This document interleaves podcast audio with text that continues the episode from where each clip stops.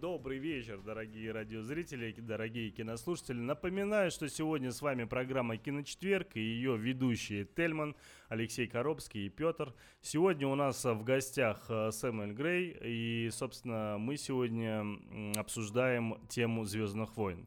Обсуждаем не конкретно седьмую часть, напоминаю, да, обсуждаем, в принципе, саму вселенную, ее историю, каким образом она родилась, появилась, что там вообще, в принципе, происходило до первой части, что после, зачем это все происходило. Все это скучно и неинтересно, но при всем при этом мы почему-то об этом говорим. Собственно, Сэм, Петя, о чем мы дальше будем обсуждать? Ну, что мы дальше, дальше будем обсуждать? Ну, мы рассказали, в общем, о вселенной и о канонах. Наверное, уже можно перейти непосредственно к э, фильмам. И начнем мы повествование сегодня в следующем порядке. Начнем мы с э, четвертого по шестой эпизода, то есть первое выпущенное в хронологическом порядке тревоги. И продолжим первым, вторым, третьим, вкрапляя во все это мультипликацию. То есть не сюжет, а не Давайте сюжет, давайте сюжетную хронологию лучше. Давайте вот именно каким образом, вот от начала до конца, да, до конца до сегодняшнего имеется. Ну, Тельман, тогда смотри, просто почему мы выбрали, как бы с Сэмом сегодня советовались, думали, как выбирать. Э, вот не сюжетная хронология расскажет нам как бы еще с точки зрения съемочного процесса, эволюции как бы самих фильмов и так далее, она даст нам показать. Тогда как сюжетные повествования эту немножко вещь немножко сгладит, скажем так. То есть сам процесс, сказать о самом процессе съемок, как бы,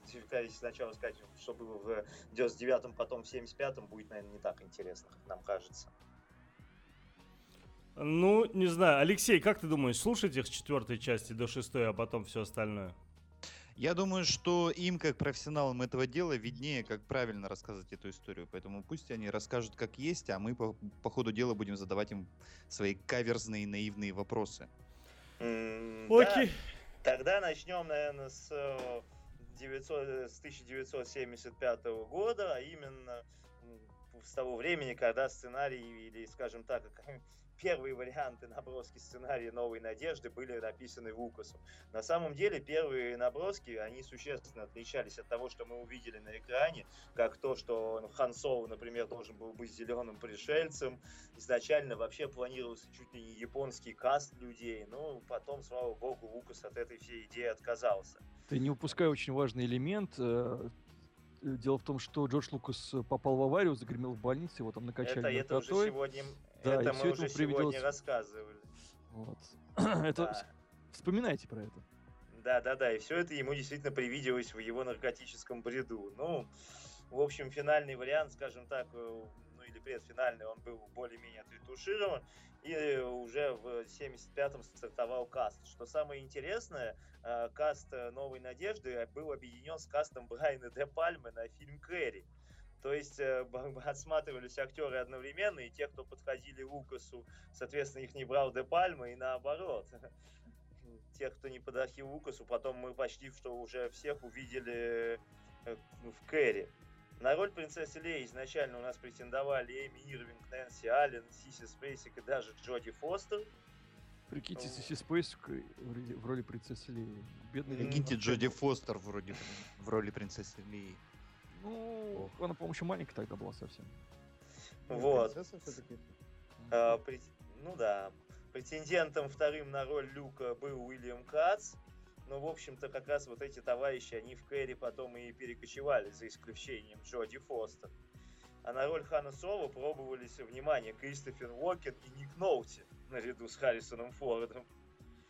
Но это было бы действительно как бы интересно. Я бы Кристофера Уокена в роли Хана Соло, это было бы забавно. Особенно сейчас. Особенно сейчас, да. Ну, это был бы очень спокойный Хан Соло. Это был бы очень крутой Хан Соло. Такой демонически спокойный. Там Вуки, наверное, его был бы седым просто. Да, вот. А на роль Чубаки, как бы из забавных фактов, Лукаса вдохновила его собака Аляскинский Муламут. Ни много, ни мало. Ну, И он ну... сделал его бич своего Хана Соло. Еще раз, я сейчас немножко не понял. Ну, сучкой. Возможно, возможно и так. Сам к собаке. Да.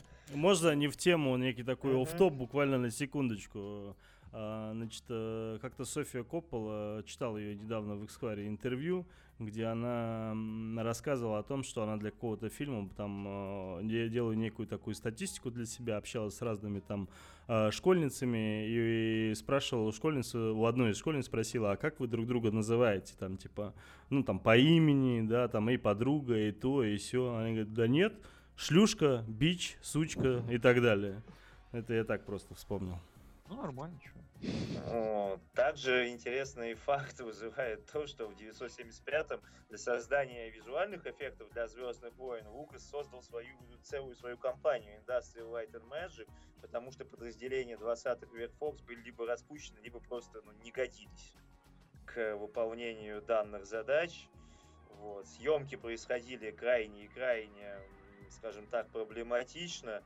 Э, первые трудности уже были в Тунисской пустыне, где снимался Татуин, э, поскольку в костюме там те, тех же там Чу Чубаки и так далее, и дроидов, Ситрипио и прочих, сниматься в пустыне было, как рассказывали, просто невероятно сложно и невозможно. Э, сам Харрисон Форд считал фильм даже странным.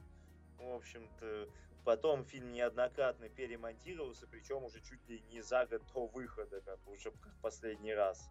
Аж за год до выхода. Слышь, Питер Джексон, за год до выхода. Да. Вот. Я бы тут еще даже не Питера Джексона вспомнил, а господина Кэмерона, который... Я просто очень хорошо помню, когда выходил «Аватар», и в кинотеатры прислали а, последовательно три версии фильма. То есть сначала пришла одна, потом за неделю он его перемонтировал, пришла вторая, и за два дня до старта пришла третья. Ну, крутяк, То есть он за, за, за два дня до старта он перемонтировал там а, аватар, что-то там добавил, убрал. Поэтому за год до старта это еще ого-го. Я добавлю Петю, разбавлю Петю, скажу, что когда Лук снимал свой фильм, он там дофига вещей не продумал не в плане сюжета, а в плане даже реализации. Например, если вы посмотрите фильм, вы э, поймете, что когда актеры входят в декорации тысячелетнего сокола, они не, не знают, за что там хвататься. Там нет руля вообще никакого. Поэтому они сразу начинают тыркать какие-то разные кнопочки, нажимать какие-то разные клавиши, делая вид, что корабль как бы летит, но у них не было руля, и они не знали, как им управлять. И Лукас говорил просто, вот, управляйте. И они сразу Подожди, начинали... В космосе же нет понятия право, лево, вверх, вниз. Зачем нужен? Ну что, космос двухмерный, что ли? Дело, что нет. Вот. Они просто не знали, как им управлять. Это сейчас считается как бы нормальным, что, что там в, в какой-то космическом корабле нажимают на кнопку, и корабль летит вверх, например, радикально, там, параллельно Земле, там, или там, по диагонали. А тогда всего этого не было, тогда это приходилось изобретать на ходу, и поэтому таких вещей просто очень много в фильме. Я, например, до сих пор не понимаю, как имперские штурмовики мочатся. Как они вообще в туалет ходят? Там же нет ни ширенки, ни пуговиц, ничего. Как Ты что, не знаешь этого? Блин, просвети меня. Да, да слушай, смотри. Они под себя, что ли?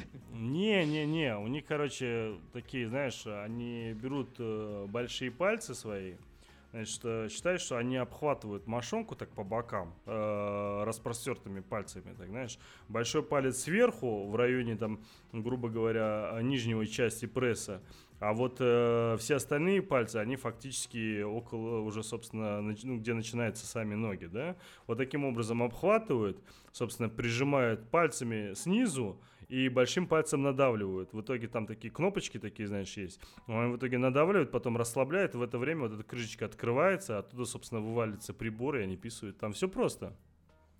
Шутки за 50, шутки за 50 Я просто, я просто сразу видно опыт.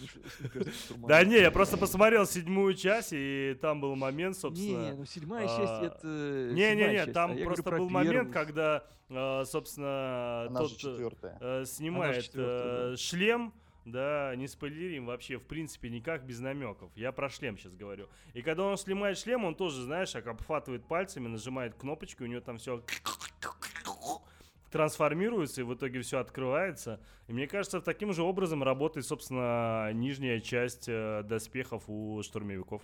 А гетры они снимают или остаются на них? А, ты не, там же, ты не знаешь, там же, знаешь, вот раньше, когда а, были такие панталоны, когда одевались, там специальная дырочка была, там можно было туда руку засунуть, и, типа как кармашек такой, достать свой прибор, собственно, и делать все, что нужно делать.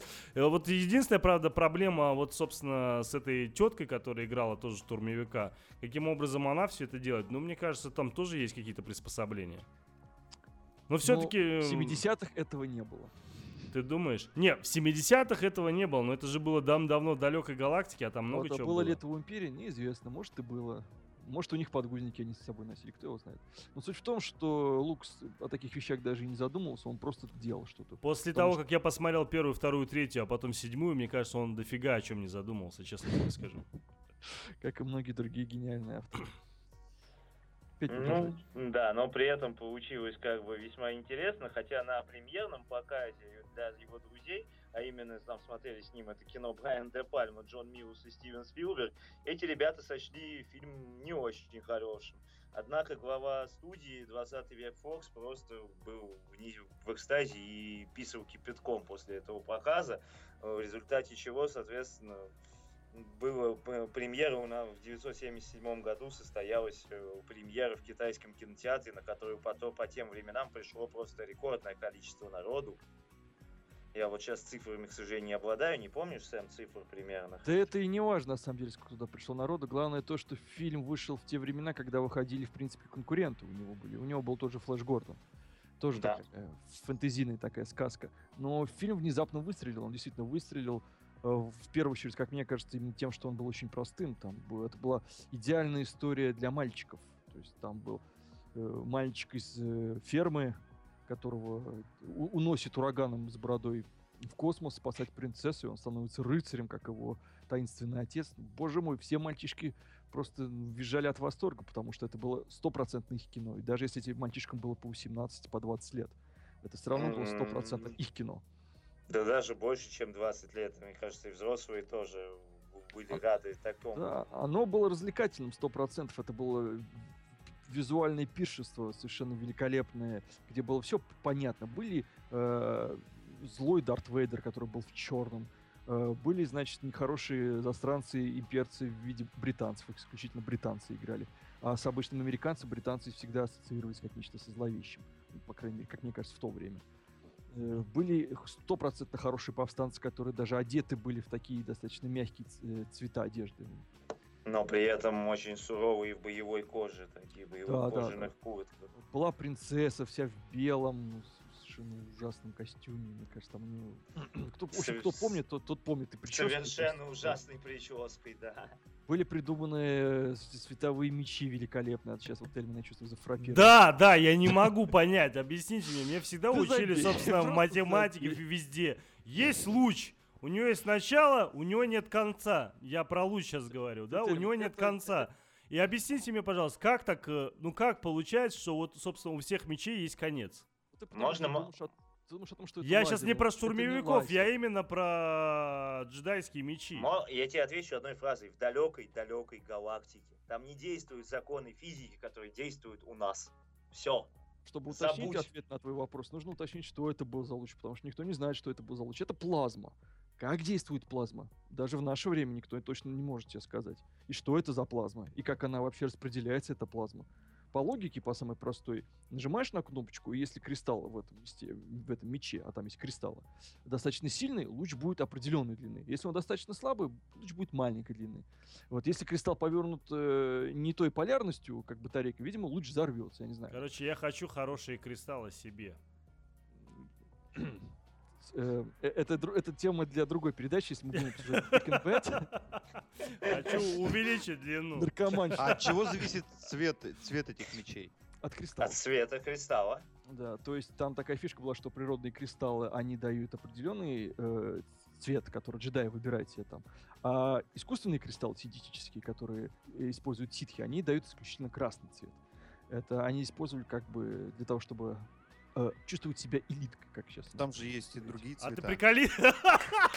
Приколись такой, Дарт Вейдер приходит, Люк такой тоже к нему подходит, такой, знаешь, он тут где-то в метрах ста от него, тот такой, сейчас я себе там крутые кристаллы докину в джедайский меч, докинул крутые кристаллы, короче, хап, включил, а у него такой, знаешь, 100-метровый джедайский меч, он его просто такой, знаешь, в его сторону такой, хрясь, и, собственно, Люка нахер напополам, ну вообще, там вместе со звездой смерти. Там же не только от силы кристалл там еще есть генераторы, и, в общем, схему... Какие генераторы? Ты видел этот джедайский меч? Он вообще как карандашик. в отличие от тебя в разрезе, схема джедайского его в разрезе видел? в интернете. Вот. Для любознательных могут взглянуть в интернет. Там бат батареи, элементы Да, да, да, питания, да. там все То есть серьезно. та- там из... То есть его еще и заряжать надо. Ну, там это отдельный разговор, с чего там его заряжать и как он действует. Но в интернете это все, если желающие могут посмотреть. Есть даже статья совершенно прекрасная, отечественная, по-моему, не уверен точно. Ну, если это Отечественное. точно Как прекрасно. за- Отеч- собрать отечественное, да. Как собрать световой меч там в домашних условиях. Потрясающая, кстати, штука. Тельман будет И- просто Из скотча, хохотать. пластиковой бутылки, солоны- соломы и говна. Не, ну там еще, по-моему, паяльник был. Ну, неважно. Суть не в этом. Суть в том, что идея была потрясающей. Она была великолепной. Светящаяся палка, которую разрубали там все на свете, это было гениально. Ну, это действительно было гениально. В это была своя совершенно эстетика, которую никто не видел. И люди просто взорвались от восторга, потому что им было плевать на все несуразицы там. Они все принимали на веру, потому что это сейчас все, все такие диванные критики ковыряют в носу и начинают. А вот это не так, а вот это почему, а почему самолеты у них в космосе летают и крылышками не машут. А почему взрывы, да, в космосе и так Да. далее. Т- Тогда на это всем было по большей части начать, и никто на это дело не заморачивался. Давным-давно, далеко-далеко галактики. Все. И этого всем хватило. Вот. И Ну, это эт- Да, при этом, я говорю, как мы уже говорили, Лукас заложил фэнтезийный сеттинг, который людям просто дико понравился, и люди принялись его активно развивать. Очень, тому- Да, и к тому же не забываем, что тогда как раз-таки не так давно закончилось поколение хиппи, которые э, тащились от «Властелина колец», и тут нам дали совершенно другой фэнтези. И бывшие хиппи, они тоже, на самом деле, в это дело очень круто влились, потому что, ну, там, может быть, и не было эльфов и гномов, да, но там были очень понятные вещи, очень понятные, э, как добро против зла, как становление маленького человека, там, фермера, который вчера он ковырялся в какашках в своем огороде, удобряя в этой пустыне, там, не знаю, что он там выращивал, картошку. а Дроидов сегодня- собирал. А, а- а сегодня он э, получает медаль, э, непонятно от кого, непонятно где, но получает медаль и бахает гигантскую звезду смерти, которая стоит просто дофигища наверняка бабла. То есть, ну это же потрясающе было. Это вот... Это, это как Гарри Поттер в наше время, который выстрелил, да, когда был маленький мальчик, его все гнобили, родители, там, родня. Он жил там в нечеловеческих условиях, бабах, и он уже герой, учится колдовству, ему за это ничего не, не будет. Вот Плюс ко, сам- всему, плюс ко всему стоит отметить шикарную визуальную составляющую этого всего, которая на тот момент была действительно превосходной. Да, Да, что, что уж говорить, она и сейчас клево смотрится. Я недавно пересматривал, причем оригинальную версию без всяких этих спецэффектов. И действительно и смонтировано прекрасно, и снят действительно качественно, масштабно. Были провисания, без сомнения, но все равно это смотрелось очень интересно. Вот, и достичь этого всего без как таковых еще, ну, с развитием компьютерных технологий на 77 год, это очень большая работа была проделана. Ну а потом вышел следующий эпизод, который резко дал крен в более серьезную сторону. Потому что уже и Люк, Лукас вырос, и зрители тоже немножко, так сказать, подросли. И хотелось более серьезной истории ему. Поэтому э, пятый эпизод, который считается общепризнанным лучшим, э, он был гораздо более серьезным и более ну, эп- эпичным, более мрачным. Ну да, не, не зря как бы Империя наносит ответный удар, считается признанной критиками и зрителями лучшим среди шести эпизодов Звездных войн. Съемки ее вели, начались у нас в марте 79 года, и начались они в Норвегии. Нужно было найти достаточно снежную и холодную местность, чтобы сымитировать ход. Это было непросто. В общем, опять же, съемки, если они там начинались там на четвертом эпизоде в пустыне, то в пятом эпизоде это был снег. Снималось все это тоже с горем пополам. Но... И тут еще очень интересный момент. Э, Незадолго до съемок Марк Хэмилл попал в автокатастрофу, и ему делали пластическую операцию. Он был изуродован, и ему делали операцию, и поэтому в тех сценах, где он э, здесь такой побитый этим снежным монстром, там как раз гримировались вот эти вот м, шрамы. Поэтому лицо у него несколько отличается уже в этом эпизоде, если, если мне память не изменяет. Это Нет, и лицо отличается хорошо, да. А вот эти вот все, на самом деле, строения, которые показаны на базе повстанцев, это были действительно дома, которые были соответствующим образом, скажем так, ну, загримированы, я не знаю, задекорированы таким образом, чтобы люди могли в них греться во время, прямо во время съемок, потому что действительно было очень и очень холодно в Эльс. э, Вот. э, Далее у нас съемки перемещались в Лондон, где, соответственно, снимались уже декорации Биспина и Дагобы. И тут Марк Хэмилл рассказывает очень забавную историю, что во время всех съемок на Дагобы он фактически был в кадре один. То есть Ма- это был Марк Хэмилл и была кукла Йоды. Ну, играть сцены в это одиночку. заметно. Да, играть сцены в одиночку без партнеров, это на самом деле достаточно большое искусство, ну, как мне кажется. Вот, и вот э, реагировать, пытаться реагировать на какие-то реплики куклы и что-то при этом изображать, это на самом деле достаточно дорого стоит. Но сейчас ты этим никого не удивишь. Сейчас э, почти все фильмы снимаются э, в зеленом павильоне. Сейчас скорее куклу удивят. Сейчас вообще присутствие живых людей на площадке и настоящих декораций больше удивят, чем, чем их отсутствие. Потому что сейчас э, подавляющее большинство фильмов снимается просто тупо в зеленом павильоне. И когда э, там актер, если он один живой на площадке, а вокруг все остальное будет отрисовано, вот сейчас это действительно искусство актерское, потому что нужно действительно кто-то подает реплики, да, тебе нужно на них реагировать, нужно смотреть в какую-то точку конкретную, где ты ни черта не видишь, но при этом представлять, что это там у тебя дракон или корабль или еще что-нибудь. Поэтому еще повезло, что у него кукла была на площадке. Ну, там бюджет прилично увеличили, на самом деле. И это заметно, кстати, что бю- бюджет очень хорошо увеличили. Ну, конечно, заметно. Это заметно в батальных сценах. Тот же ход, э, Ну, AT&T, э, это вообще появление. Би- Да, Битва вот. на снежном хоте это стало действительно классикой кино. Это сцена, которую, мне кажется, преподают даже в каких-то как- школах э, кинематографических, ну, разбирают. Потому что она действительно потрясающе снята. Там есть своя внутренняя драматургия очень интересная. э, Своя внутренняя там, сцен- сцена- сценарий этой битвы. Вот. И вообще, пятый эпизод, он чем был интересен? Там была, конечно, достаточно ну, чуть более сложная история. Она была несколько хаотична, как это часто бывает во вторых фильмах трилогии, когда герои распи- разбегаются по разным сторонам, и у каждого происходит своя небольшая история. Но там было интересно в том, что, что каждая из этих историй по-своему работала. То есть э, Люк, который улетел непонятно куда обучаться у нового, неизвестного великого воина Йоды и встретил там маленького зеленого эм, тролля э, саркастичного, которого постоянно подкалывал на протяжении всего фильма. Это было очень новинку для кинема- кинематографа, но при этом э, э- этот Йода не махнул световым мечом ни разу, но он показывал, что мужик в принципе в теме. Он знает, о чем он говорит, он действительно хороший учитель, и, и Люк начал очень быстро именно учиться, и, и- и ты в это веришь. Ты веришь в том, что он действительно учится, в то, что он постигает какие-то новые способности, то, что он идет на правиль, по правильным рельсам, и он развивается как персонаж. Э, И там у них есть потрясающий диалог, где Йода уговаривает Люка пожертвовать своими друзьями э, во имя большего блага и не рисковать э, жизнью и, так сказать, последней надеждой, да, чтобы столкнуться лицом к лицом с Дартом Вейдером, с настоящим профессиональным, так сказать, ситхом, с хорошим опытом и резюме. И Но это при, вот при этом Йода ему Итак, не дорогие радиозрители, наши кинослушатели, давайте попытаемся понять, о чем же все-таки говорят наши гости. Я думаю, все понимают, кроме тебя. А. Я вот не понимаю, о чем вы говорите. Скажите, пожалуйста, вы вообще сейчас на какой стадии вообще развития находитесь? Я имею в виду вот именно развитие самой темы. Мы то есть говорим, вы о чём почему эти сейчас? фильмы стали знаменитыми, почему они имеют такое большое влияние, почему Звездные войны это такая культовая штука. Ну, я, ну говорим. как, как и конкретно сейчас мы рассказываем про пятый эпизод. Да, можешь покурить еще. Я не курю. Ну-ну-ну.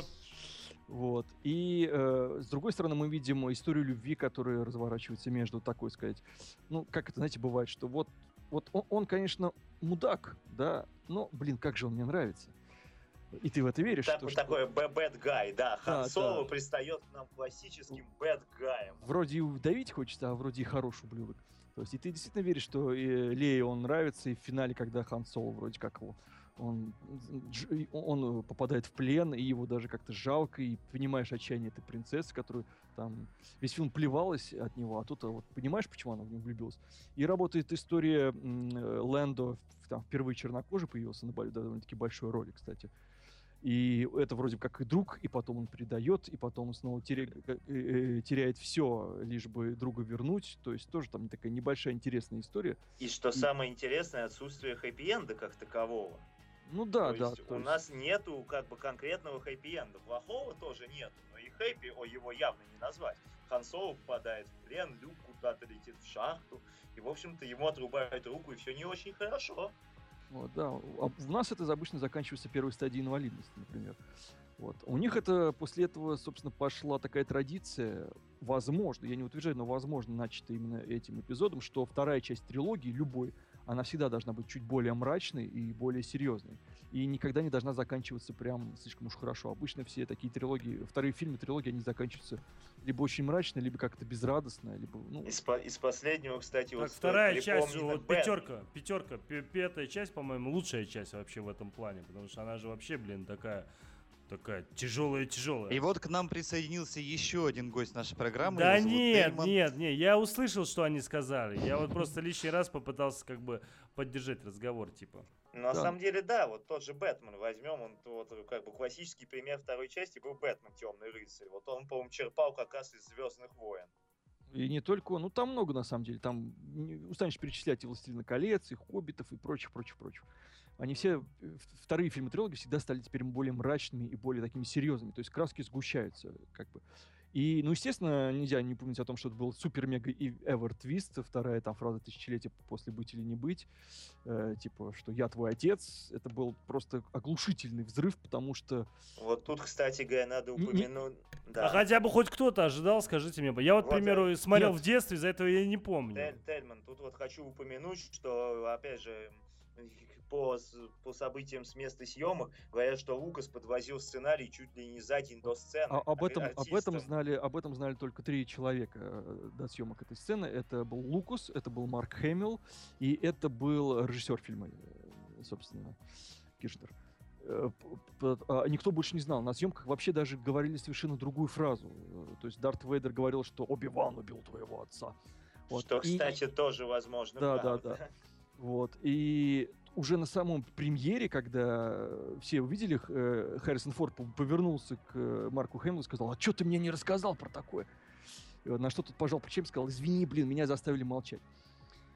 То есть это был мега сюрприз даже для съемочной площадки. Это был просто мега секрет какой-то. Сейчас, кстати, Марк Хэмилл э, радуется, что он знает какой-то секрет про восьмой эпизод и примерно того же уровня и не говорит никому. Вот так. Вот, то есть он тоже радуется. Вот. И это, конечно, был взрыв, настоящий взрыв, потому что э, ну, фанаты, которые уже к тому моменту были относительно прошарены и к чему-то готовились, они к этому точно готовы не были. Это была действительно бомба, которая привела такую вещь, как твист, просто к новому знаменателю, таким поворотом сюжета неожиданному. Вот. Конечно, многим было наплевать, потому что, ну, отец, ну и что, все равно же он гад. Но это было действительно историческое событие. И пятый эпизод по части исторических событий, он побил просто все рекорды. По-моему, ни одна часть «Звездных войн» с тех пор не сделала так много, столько прорывов в что-то новое в, киножанре, сколько сделали «Империя М, Соответственно, Ну, так. перечисли, пожалуйста, если не сложно. Ну, вот я только что все про это рассказал. Ну, во-первых, Не, да, не, не, ф- коротко, коротко, перечисли еще раз такими тезисами. Разные истории м, персонажей. Шикарный визуал. Визуальные, да. Ну, визуальные еще до этого там в разных фильмах были, ну да, визуальные. Э, ментор, который на первый взгляд выглядит совсем не так, как он ожидается. Это, я- это я про Йоду. Это то, что главный злодей оказывается родственником героя. Ну, может быть, в Болливуде такую и снимали до этого, я не знаю. Но в Голливуде это было в новинку. Это и предательство лучшего друга, который потом э, приходит снова хорошим становится. То Это есть ты про кого? Лэндон. Ла- Ланда Калисиан. Первый негр Звездных войн.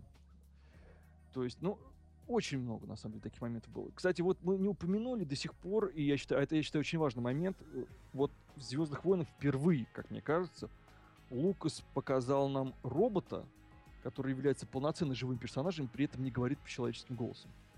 То есть э, были роботы до этого в фантастике. Это Ар- Большим количеством. R2D2? Да. А тут у нас появляется маленький этот э, пылесос, который бибикает. И ты прекрасно понимаешь, что он бибикает. Ты понимаешь все эти эмоции, которые он бибикает. И это гениально, потому что до этого роботы, они таким человеческим голосом говорили. Он был изменен, но он был человеческим. Они говорили на понятном Вот можно я как раз... э, мне Кстати, вот с этим связан вопрос. э, И с R2D2, я его не очень хорошо помню, э, из фильмов, э, помню, как он выглядит, да, и что он пищит. И вот этот новый робот, который в новом фильме, BB-8 его зовут, э, я никак не могу понять, в чем их функциональность, для чего они существуют. А это, раз- это дроиды-механики изначально как бы, создавались это как дроиды-механики. То есть это помощь в пилотировании космических кораблей, в ремонте различных систем. э, Или там, доз- если у тебя заклинила дверь в туалет в космический. Да, ха- ха- хакинг. Но это, такой. это, это R2D2. Да. Да? Ну, Просто это, а, это не будет это не будет спойлером совершенно. Просто а, в, в новом фильме BB-8 совершенно бесполезный дроид. Кроме того, что он там выполняет некоторую функцию а, по сюжету просто. В остальном он абсолютно бесполезный. Не-не-не, Леш, смотри, э, когда они изначально почти все, если ты смотрел там тоже изначально четвертую, пятую, шестую, я, по крайней мере, по ним помню их функциональность именно, не по первой, второй, третьей, а именно по четвертой, пятой, шестой. Это дроиды, которые фактически являются частью корабля. Вот этих, э, собственно, как их сказать? ик- Икс-вингов. Ну да, Ну, X-Wing, истребители, да. да. Они являются частью этого корабля. То есть они такая некая часть, которая отделяется от корабля в нужное время и, собственно, вместе с пилотом может там параллельно э, ходить, грубо говоря, ползать, двигаться и так далее и тому подобное. Когда он уже обратно возвращается в корабль и является частью этого корабля, он всячески ему помогает. Он помогает в навигации, он помогает в настройке, он помогает во всем, технически, исправность, неисправность, там, пойти что-то починить, там, и так далее и тому подобное. Если еще раз пересмотреть, пример, четвертую, пятую, шестую, ты отчетливо это увидишь, что они являются фактически изначально как неким таким, э, знаешь, э, дополнительной очень такой э, крутой фишкой для вот этих X-фингов. Вот и все. Но просто при этом, ну ладно, я, я понял суть. э, Меня именно вот этот новый BB-8 занимает мои, мои мысли, потому что, ну, на мой взгляд, он вообще какой-то нефункциональный. У него практически нет манипуляторов, он, э, у него нет оружия, да, он никак не защищен. То есть э, Как нет просто, оружия, а про- вот, просто э, какая-то э, ка- какая-то кошечка домашняя, только роботизированная. Я с тобой бегает согласен, кстати. Но в этом плане просто R2-D2 был уникален. Он же был в свое время создан и модернизирован Энакином Скайуокером, если мы все помним. Ну, Чтобы ему одиноко не было, что ли? Было с кем попищать? В смысле? Не совсем тебя понимаю, ну ладно. Ну да, ладно. Извините, мне просто было интересно, ну, для меня этот вопрос... Или, или- или, а, опять же, тот же самый э, C-3PO, да, который, э, по большому счету, выполняет функцию переводчика э, с языка R2-D2 на язык людей. А он для чего-то еще нужен? В целом перевод. Ну, как робот-секретарь. Это протокольный дроид, да, робот Только я...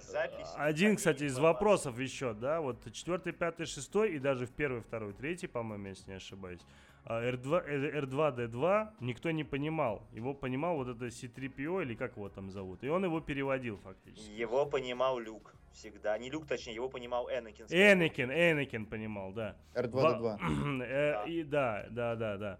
И у меня вопрос, вот каким образом, к примеру, в седьмой части его понимают очень многие. Ну, Ле- Хан, Соло научился, видимо, за первый, за, за четвертую. э, Лея, Соло, там, я не знаю, собственно, этот самый, как его, собственно, девочка. Да только негр девочка его и не понимает. Только негр его и не понимает, да, все остальные его понимают, собственно. Ну, Хан. Хан, Хан Соло с Леей, видимо, за три предыдущие части научились. За четвертую, пятую, шестую. Ладно, Есть еще, понятно. кстати, автоматические переводчики, они, они э, показаны были в пятом эпизоде, с помощью, с которым, с помощью которых, с помощью которого Люк, собственно, и общался. Не, самые клевые переводчики были футурами, когда... Подожди, Ну, как в Футурами четвер- вообще, да. Подожди, в, э, сек- секундочку, подожди, это где было-то? Где он ему в ухо пихал? Ты сейчас про что? Сейчас, переводчика. Пере- Ты имеешь в виду переводчик э, в Звездных войнах? Да-да. Это когда Люк летит э, на своем истребителе до Гоба, R2-D2 ему что-то там бибикает, а на дисплее у Люка перевод сразу возникает. Да. Вот, также на самом деле стоит отметить пятую часть, поскольку после этого Звездные войны стали уже полноценным, скажем так, поп поп поп идолом благодаря вот моделям. Я машин, вспомнил вот автостопом по всем. галактике просто. Где Не, ему ну там- там вообще червяки были Да, да, да, да, да. Прости, что перебил, Петь. Да, говорю, пятая часть именно сделала Звездные войны, скажем так, э, поп-явлением в масштабе всей планеты.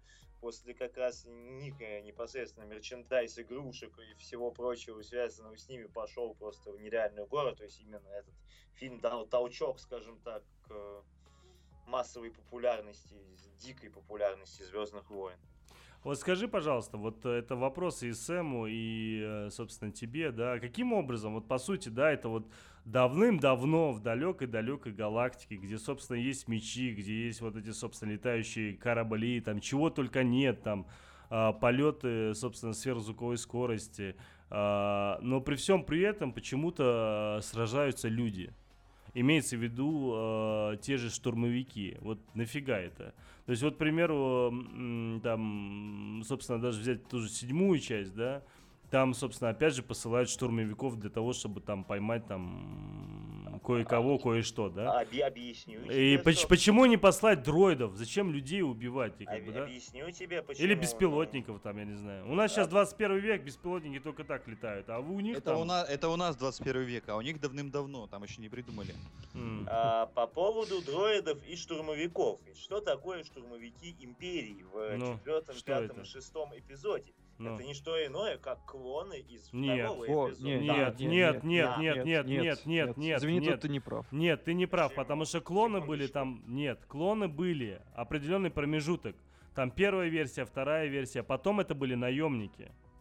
Э, Есть, э, нет, ну не совсем так. Э, Это самая обычная регулярная армия.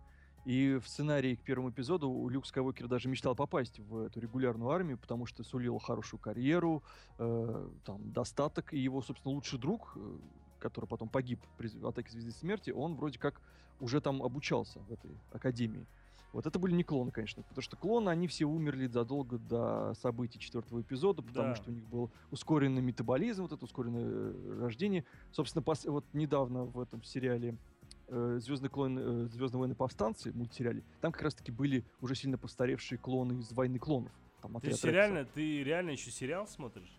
Ну так, одним глазком. Одним глазком? Вот. Слушай, а А, там уже два сезона, говорят, вышло, скоро второй заканчивается, да? Да. Ну, наверное, да. Главное, что там во втором сезоне появились знакомые персонажи. Ну, не суть. Суть в том, что это была обычная регулярная армия. Дроиды были у торговой федерации. Это как некая м, коммерческая структура, которую, собственно, э, империя приватизировала, скажем так. И, как это часто бывает, распилила. Поэтому регулярная э, армия дроидов уже была, собственно, не нужна. Э, армия была нужна исключительно за- для запугивания. А, И поэтому брали обычных людей, которых можно было вырасти, которым можно было... А подожди, а чем дроиды для запугивания не подходят? А, Это а же куда- роботы, у них что- нету ни чувств, ничего, как бы да, они... без сомнения. А куда девать тогда людей, которые растут? Куда они пойдут? Да в жопу людей, неважно, Ну, зачем нет, люди нет, сейчас. ничего подобного. Е- э, гораздо Е- лучше Если взять, они не будут служить, они взять, будут да. сопротивляться. е- лучше взять людей, промыть им мозги, чтобы они полюбили империю, как Да пусть они будут какими-нибудь помощниками на самолетах, неважно, как бы, да, дроиды лучше стреляют. Они хотя бы, хотя, честно говоря, посмотря первую, вторую, третью часть, не особо веришь, что они лучше стреляют. Вот, да, кстати. Кстати, один из вопросов, да, вот почему дроиды, которые, в принципе, запрограммированы для того, чтобы попасть конкретно в цель, почему они промахиваются, причем они Почему стреляют... вообще все штурмовики стреляют Да, туда? промахиваются. Они реально вот постоянно везде промахиваются. Как так вообще? Ну, у дроидов, во-первых, может быть, плохое программное обеспечение было, это раз, потому что дешевая рабочая сила. Мгм. а, а торговая федерация очень жадна. А что, что, штурмовиками все просто. Вы видели их шлемы? Там Ну. все очевидно. А, кстати, насчет шлема я никогда не понимал, почему эти шлемы таким образом э, сконструи- сконструированы, если получается, что глаза упираются в нижнюю часть, э, собственно, этих э, очков. Без понятия. Ну, понимаешь, да? То есть, когда вот его, э, собственно, одеваешь, а, если посмотреть по схеме лицо-шлем, и вот их сделать шлем прозрачным, то четко-четко ясно видно, что на самом деле глаза достаточно низко расположены. Зато Не, красивенькие. Мне, как- мне, мне доводилось надевать э, макет такого шлема, и там на самом деле все прекрасно видно. Это у тебя прекрасно видно. В реальности, на самом деле, все было плохо. Они плохо видели, из-за этого, собственно... Я ты прав, мне кажется, тебе, это из-за шлема. Да, я мне тебе поверю, как опытному штурмовику. После Да, того, да, как да. ты сказал, как они гадят, я тебе готов поверить. Не гадят, описывают. Гадят они по-другому, я тебе потом расскажу. Хорошо, как бывшему члену империи. Вот. Но суть Да. в том, что дроиды были нерентабельны, проще говоря, они были не нужны, поэтому их и убрали. Вот. А имперские солдаты, они были вполне пополняемые, это как Римская империя, и они были вполне рентабельны. Их То есть фактически это рабство, да, по сути. Ну, это регулярная армия, самая Чтобы нам наши кинозрители и кинослушатели не сказали, что мы говорим обо всем и ни о чем, давайте мы все-таки как-то структурируем нашу беседу, да, учитывая, что у нас осталось всего лишь полчаса, а если быть точным, даже скорее 20 минут, потому что у нас еще 10 минут на анонсы и еще 5 минут на музыку. Так что давайте мы все-таки вот за эти постараемся 20 минут как-то э, сконцентрироваться и понять, каким образом нам э, рассказать, э, скажем, А у нас сегодня сокращенный выпуск, что ли? у нас сегодня до 11, да. Боже мой. Печалька. Ну, слушай, ну, Алексей, по-моему, ты должен быть этому только рад. Он уже втянулся. А э, это значит, что у нас будет еще второй, третий эпизод, да, или какой, пятый, шестой эпизод, потом первый, второй, третий? Пожалуйста, не надо, я вас прошу. Не надо, пожалуйста. Пожалейте мои мозги. Оставшиеся. Ну, собственно говоря, структура была такая, что мы идем по эпизодам, и следующий у нас что, это «Возвращение джедая». Ну, этот эпизод, скажем так, кладет, э, э, за- завершает э, первую трилогию, ну или вторую, первую по хронологии трилогию Звездных войн. В нем мы видим логичное развитие сюжета, а именно в очередной раз присутствует твист, это переход главного злодея к свету, который тоже никто не ожидал, и, соответственно, уничтожение главным злодеем, архиглавного злодея Императора. В очередной раз мы видим шикарные картины битв, ну и картину завершения, как бы становления героя, которого мы наблюдали первой части. То есть, если, как правильно говорил Сэм, в первой части это был фермер, во второй это уже был некий, скажем так, обучающийся воин, то тут мы видим уже завершившего своего обучения отличного профессионального крутого воина, который летит вы- выручать своих друзей, а потом летит уже разбираться со злодеями, что у него отлично и получается. Выглядит Да. это все как бы, опять же, круто на уровне всех предыдущих фильмов, а может даже и лучше и масштабнее. Опять же, видно увеличенный бюджет и так далее. Ну, Но там пропис- было то, что не ожидали, да, ни один из зрителей. Там были эвоки. Да, да, да, эвоки, и про них хочется сказать отдельно. На самом деле, это действительно были наняты какое-то огромное количество карликов, которые, как говорят, устроили забастовку даже во время съемок этого фильма устраивали. Вообще очень странное было решение Джорджа Лукаса перенести кульминационную, так сказать, э, битву э, из э, родной планеты Чубаки, Кшиика, на какую-то непонятную планету, где живут эти маленькие карлики. Ну, они, конечно, миленькие такие, но очень многие зрители, им это и не понравилось, они этого не поняли, и до сих пор про это дело спорят, и считают, что это в целом была не очень удачная идея.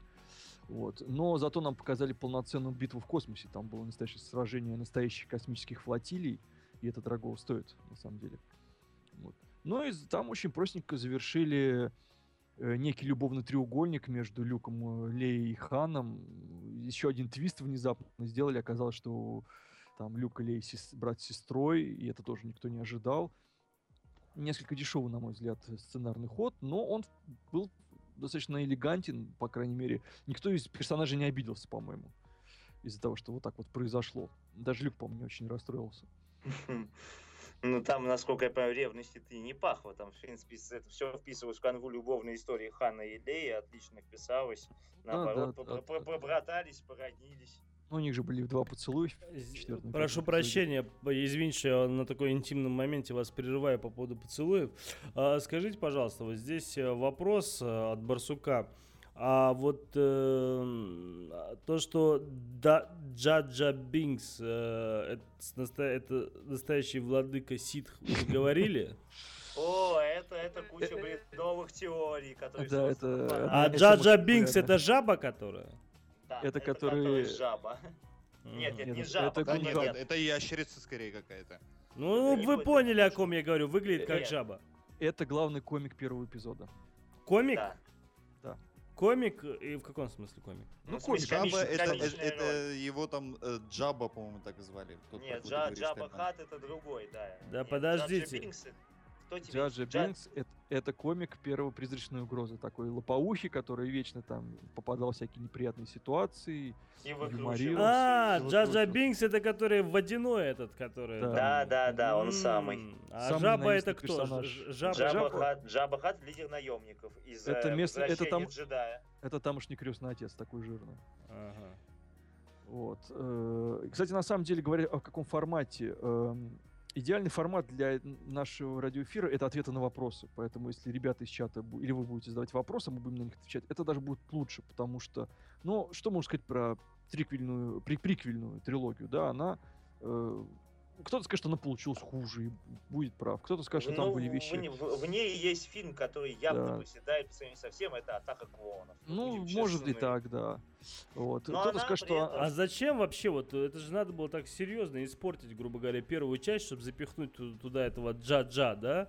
Зачем вообще этого Гуфи в эти Звездные войны добавили, Э, спрашивает Лукас Евгений искренне, Фоменко. э, Лу- Лукас искренне верил, что персонаж будет веселить, и зрители его полюбят, и он станет у них вообще кумиром у детей. А в итоге он, не, он просто снимал первый эпизод, по сути, для детей. Ну, вот он очень, это самая детская часть. Она же самая такая реально детская. Ну, она и реально детям понравилась, потому что у меня вот Да, сыну, вот. например, очень понравилось, потому что, ну, И собственно, да, и- герой был ровесником его. И вот проблема была в том, что большинство зрителей оказалось повзрослевшими 30-летними мужиками, которые начали там жрать попкорн, такие, да вот какого хрена происходит? Вот. И Лукас это не учел. Поэтому в дальнейшем Джадж э, Би- Бинкса, конечно, из фильма всё- его все меньше и А меньше. чё, и а меньше. чё с ним стало-то? Где он вообще? Да где-то что во вселенной? Итоге умер своей стал. смертью, наверное, да, да, от последний- старости. Как бы, ну его не... А может он появиться, к примеру, в восьмой части или в девятой? Ну, Ну, если только он даже. долгожитель. А сколько Да, вы- всего? Я слышал, что всего будет пять частей, да? Новых? Да. Пок- Пока планируют только Ну, типа три, еще два спин -оффа. Ну нет, да, спин- да, нет, мы не берем спин Да, спин, это, э, спин-оффы это черт его знает, что из них получится. Там Ну и сериал обещают чуть ли не. Не, я не чего. говорю про мультик, я говорю про художественный спин Нет, я говорю, я говорю про сериал ТВшный тоже еще, про него кто-то что-то говорит. Тельман, То это же Дисней. Да, там Дисней может выдумать уже, и завтра уже будет их 10. Мы на секундочку говорим об, пар- пар- о самой популярной франшизе Слушайте, Эва. я Вы, понял. вы понял. можете написать в интернете Звездные войны и любое слово добавить, и вы это найдете. Вопрос, вопрос. А, Есть такой у нас юзернейм ТСС, он же, собственно, один из наших э, резидентов Лепрорадио. Он задает вопрос. Он обычно в баре э, заказывает темное пиво. А, Светлое ему тоже нравится, но заказывает он всегда темное. Он ситх или нет? Ну, е- Он за- если, если при этом он думает, как соблазнить вот ту девочку своих эгоистичных интересов, то да, он ситх. А если думает, что после темного он пойдет просветлять народ, то джедай. А Именно если сам- он думает, как бы вот, вот так затроллить одного питерского товарища, который жил некоторое время в Антарктиде или где-то там, он ситх или нет? Ну, это скорее, да, к черной стороне силы. Конечно. Интернет-тролли это адепты темной стороны. Понятно. ТСС, ты, собственно, ситх. Следующий нет, вопрос. До А, ситка еще надо дорасти, он скорее просто так. адепт. Вопрос тот, который вы вроде ответили, но я вроде забыл, что вы на него ответили. Нави Косян задавал вопрос, э, в каком все-таки порядке нужно смотреть Звездные войны. Давайте повторим это. Все-таки 1, 2, 3, 4, 5, 6, 7 или 4, 5, 6, 1, Если 2, вы- 3, 7. Или же 7, 1, 2, 3, 4, 5, 6 или Е- 4, 5, если 6, 1, 2, хочешь, 3, е- е- 7. Если до этого ничего не смотрел, то я бы на самом деле для понимания сюжета начал бы, наверное, смотреть с первой по седьмую. Но если хочешь насладиться именно развитием, как бы, ну, с э, киноманской точки зрения, скажем так, то есть картинкой развития кинематографа прослеживать по Звездным войнам, то, конечно, с четвертой по шестую, с первой по третью и седьмую. Я бы рекомендовал э, именно в процессе, как они выходили, но по другой причине. Э, дело в том, что если смотреть с первой части по седьмую, ты э, сливаешь самый, один из самых главных сюрпризов э, сюжета о том, а, об истории Дарта Вейдера. Потому что в конце третьего эпизода нам наглядно показывают, что Да вот уже все пацан, знают, да, уже да, все он- знают. Ну нет, если ты не смотрел, то ты можешь и не знать. А если Да, такие- это уже в аннотациях даже на сайтах пишут, это вообще На самом деле, поверь мне, через 10 лет появятся те, кто не будет этого знать вообще. Так что это большой вопрос. Но если вам интересна именно общая история, да, но опять же, в первом эпизоде не объясняет, кто такие джедаи, и не объясняет к- расстановку сил. Она достаточно... та- Тебя просто выкидывают в эту вселенную. А как а вы думаете, а А в почему четвертом объясняют. название джедая, оно произошло от диджеев или от кого? Паш, ну, простой вопрос, ты на него знаешь ответ. Нет, не знаю. Почему ты его Пашей зовешь, если он Петр? Вообще я Петя, да, и я не знаю на него ответа. Извини. Но сегодня Э, ты, Паша, с- Не, смирился. ты, просто Паша. ты его столько раз сегодня назвал, я думал, может, это у вас какая-то любовь, я не знаю, отдельная. Я на самом деле всех Петь зову Пашами. Вот, А, ну это я как Аня, а, этому Настями, а Оль Да. Юлями, понятно. Вот. Это он из японского это взял. У него же изначально джедаи были эм, э, дж- самураями, он вдохновлялся самураями. Поэтому, собственно, как и шлем Дарта Вейдера, имя взято из... э, О, точно, шлем понял. Дарта Вейдера же похож на джедайский, этот свой, точнее, на самурай. Самурайский. Да. Офигеть, я только сейчас это понял. Представляешь, 33 года мне называется, обалдеть. Век живи, Тебе век 33 учись. года? Да, чё, А молодой, ведь да? Лукас в 33 года снял уже Звездные Так, войны. так, я тоже много чего снял. Если Слушай, бы вы мне, между видели мою прочим, тоже 33 видеоколлекцию... го- Мне, между прочим, тоже 33 года, так что не надо тут у- А у усугублять меня- наш комплекс. А, а у меня еще два года, чтобы снять Звездные войны. Не проблема. Да. Вот. Единственное, что могу сказать. э, про трилогию приквелов кратенько. О том, что если Лукас в первый, ну, в четвертом, пятом и шестом эпизоде показывал вселенную такую разрушенную, то есть там было довольно-таки много мусора, и вот такого, это был мир разрушенный, то приквельная трилогия, она показывает мир очень красивым и очень элегантным. Ну, опять же, не скажи, после второго уже в третьем уже все не так. Да, ну, война, позор- война клонов Да, война клонов там красивая. есть, но при этом нам показывают планету Курускан, где всегда идеально чистые э, коридоры, корабли с идеально чистыми коридорами. То есть вот эта эстетика, она все равно сохраняется. И вот эта вот чи- чистая элегантная эстетика. То есть потом уже нас переплевывают на Татуин, который, кстати, в приквельной трилогии тоже довольно-таки чистенький на самом-то деле. А уже начиная с четвертого Ну, эпизода, общем, там да. уже такой срач начался. А То скажите, пожалуйста, играли. воп- вопрос от Евгения Фоменко. Как вам вообще каст Кайла Рена? Это Ну, который из седьмой части. Ну, честно говорю, м, мне не понравился. По мне мискас. Я скажу так, лицо у него интересное, а интересное лицо это половина успеха. Как он будет дальше развиваться, увидим. Потому что его персонаж только-только засветился. Пока что он как бы не- непонятно какой. Увидим. То есть вообще я на самом деле э, думал, что- По-моему, он баба-истеричка, честно. Ой, ну слушай, он еще юн. Я вот, вот думал, э, что Юн с точки круто- зрения фильма, ты имеешь в виду? Ну, вообще юный, да, персонаж юный, молодой. Вот. Я думал, что будет круто, если будет такой твист, когда окажется, окажется что все штурмовики первого порядка, что все они клоны. И в какой-то момент они все снимают шлем, а под ними у всех э, лицо Боеги, такое потное, дышащее, тяжело с Они говорят, что, Да. что они его дети и начинают танцевать. Не, не, просто они все клоны, фильмах. просто так снимают так одновременно, и все такие, как в самом первом тизере. Вот тут, я думаю, зрители бы просто были бы уничтожены просто. Это был бы такой крутой твист. Я твой отец просто, ну, отсос... ну, ну, он бы, скажем так, был бы забыт просто. Ну, учитывая, что я смотрел седьмую часть, ты не прав. А, Ну, там вообще очень многие, на самом деле, моменты интересные могли бы быть, потому что я вот, ну ладно, это опять Не, ну же прикинь, как было бы круто, ну. Нет, если бы... Я, нет, я знаю, что актер-то играет хорошо, но вот именно с тем выражением лица, с которым он впервые был представлен зрителю в тизере, в самом первом, это же был очень важный момент, как актер представить зрителю, да? И нам его представляют Ну. вот так. Жопы ты имеешь в виду? Ну, очень странно, когда он, когда он вы- вы- выпрыгивает на экран в самом первом тизере м, «Пробуждение силы». Тяжело Да, тогда, да, весь да, с выпученными потный. А, ты про это. И это было, это, это было очень странно. Это, ну, а, а- а- актеру сколько чмырили после этого. Ну, боже мой, сколько там хейтеров появилось. И он, ведь- он прекрасно знает про то, что его чмырили. Он все это дело читал, он признавался. Он относился к этому с иронией. Но сам факт, почему его выбрали именно вот так вот представить, это очень странный момент. То есть, если бы Рид э, выскочила так вот, так, если бы Рэй нам представили, как она выскакивает, тяжело дыша, с выпущенными глазами, вся мокрая, вряд ли Неоднозначно. Ох, было бы. да, да, Да. да, вот в такой футболке еще мокрый. Ну, лучше. Ну, дышать можно по-разному, знаешь. Не обязательно соблазнительно. Вот. То есть это был очень странный момент. Я, например, до сих пор не понимаю, для чего там нужен в седьмом фильме пилот, этот, которого Айсек играет, Оскар Айзек. Э, Не будем спойлерить. Тут, да, нет, тут даже не для спойлеров, тут просто, ну, можно и без него, на самом деле, обойтись. Ну, по. Ну, он неплох. Тоже. Не, я согласен с Сэмом, в принципе. Это, это как... э, Я по тебе сути, больше скажу, Сэм, там 90% можно без них обойтись. Ну, как и, собственно, в оригинальных Звездных войнах, потому что э, без того же Лэнда мы могли бы обойтись. Но эти вещи, эти персонажи нам нужны. Да и бе- что- без того же Джабы Хата, да, там, и Ну без, да, да. да, и, и даже Нам- без владельца Кантины, когда, Э, хотя он тоже выступил великолепно. Да, но почему э, эти персонажи присутствуют? Они э, показывают разнообразие вселенной. Э, Мне всегда вселенная Звездных войн, например, очень нравилась, за что я терпеть не могу ра- расширенную вселенную, из-за того, что там не было такой вещи, как нацизма, расизма, нацизма, потому что там э, у тебя между ног мог бегать какой угодно уродливый карлик, но на него смотрели абсолютно так же, как смотрели бы на любого другого. То есть они все привыкли к тому, что они все разные в этой вселенной, что они каждый там делает чем-то своим занимается. И даже их не главная планета Курускант, э, центр вот этой галактики, вот это гигантский мегаполис многоуровневый, там ведь э, каждый занят своим делом, там все что-то кипело, что-то происходило, и ты в это веришь. Ты веришь в то, что эта вселенная существует именно потому, что там э, нету вот этих вот типично для нас, для нашей цивилизации, э, несуразиц. Э, то есть там все было в неком балансе, и это ге- гений Лукуса на самом деле.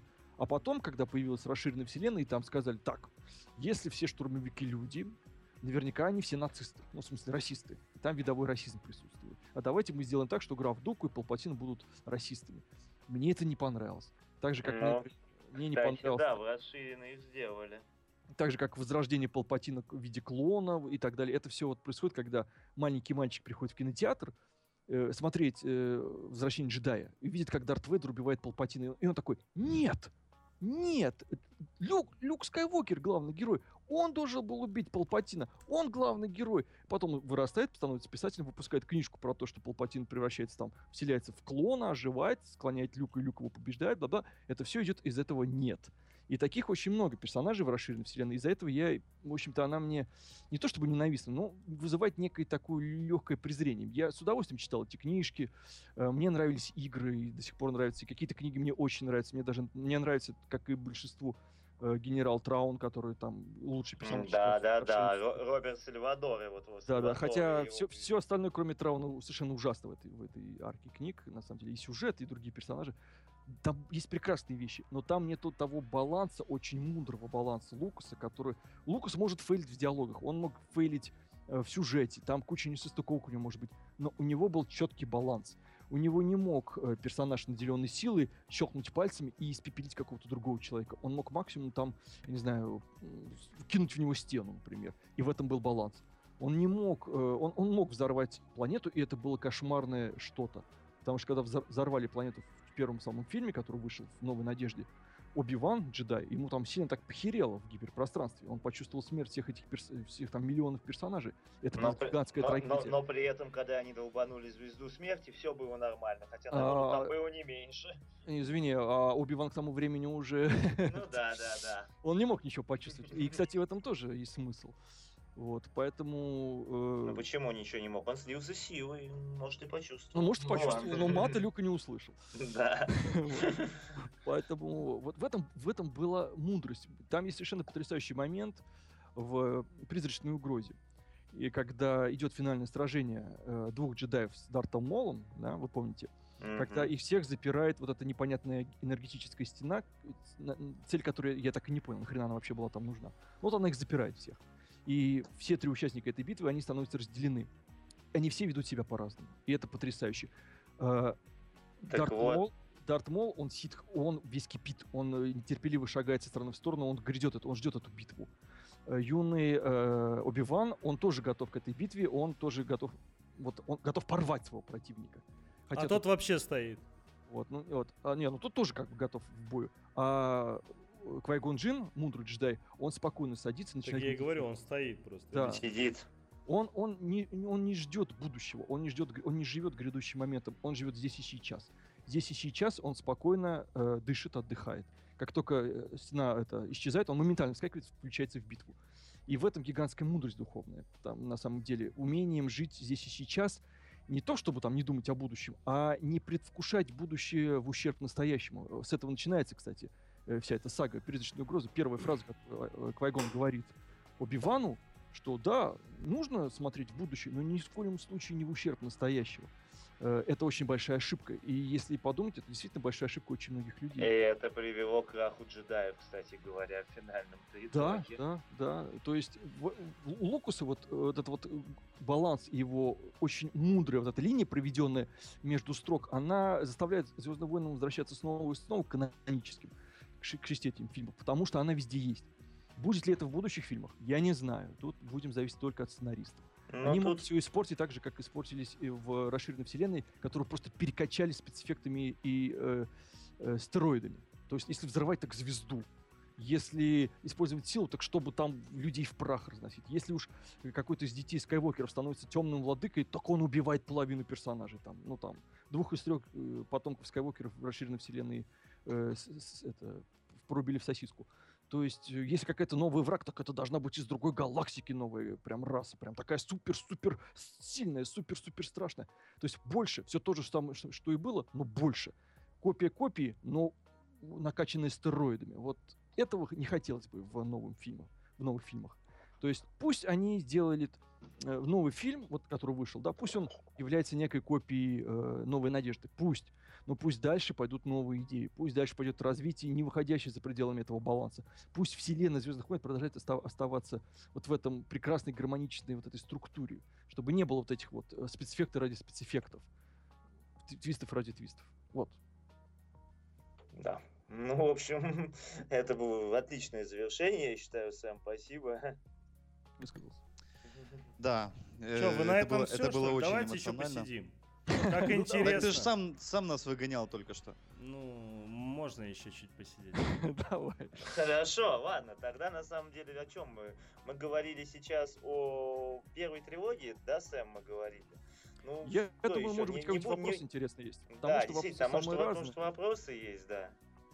Ну, вопрос здесь есть у нас один от Евгения Фоменко. А, главный злодей седьмого фильма, он светился где-то раньше? Да, Да, светился где-то раньше. вот, Ты знаешь, это э, очень хороший вопрос. Мы Дело в том, что есть очень много спекуляций, его- да. Мы его с Сэмом сегодня обсуждали, что, что это возможно. Но если дело мы сейчас начнем это, то, наверное, Не, не, на самом деле будет можно. спойлером. Нет, мы же не знаем, мы же не знаем. Нет, же не знаем. секунду, Это, это, секунду. это исключительно наша спекуляция, наша фантазия на тему. Но мы с Сэмом пред- предположили, что это, что гла- главный злодей седьмого фильма это Дарт Плегас, а именно учитель Палпатина в свое время. Дело в том, что в третьем эпизоде в э, месте м, ситхов, да, есть совершенно потрясающая сцена, э, сцена уникальная для всего э, сериала Звездные В какой войны. части? Э, месть ситхов. Это какая Третий, часть? третий Третья. эпизод. Мгм. Третий эпизод. Сцена в опере, где Палпатин рассказывает Анакину Скайуокеру о Дарте Плегасе, который э, пытался побороть смерть э, с помощью медихлорианов.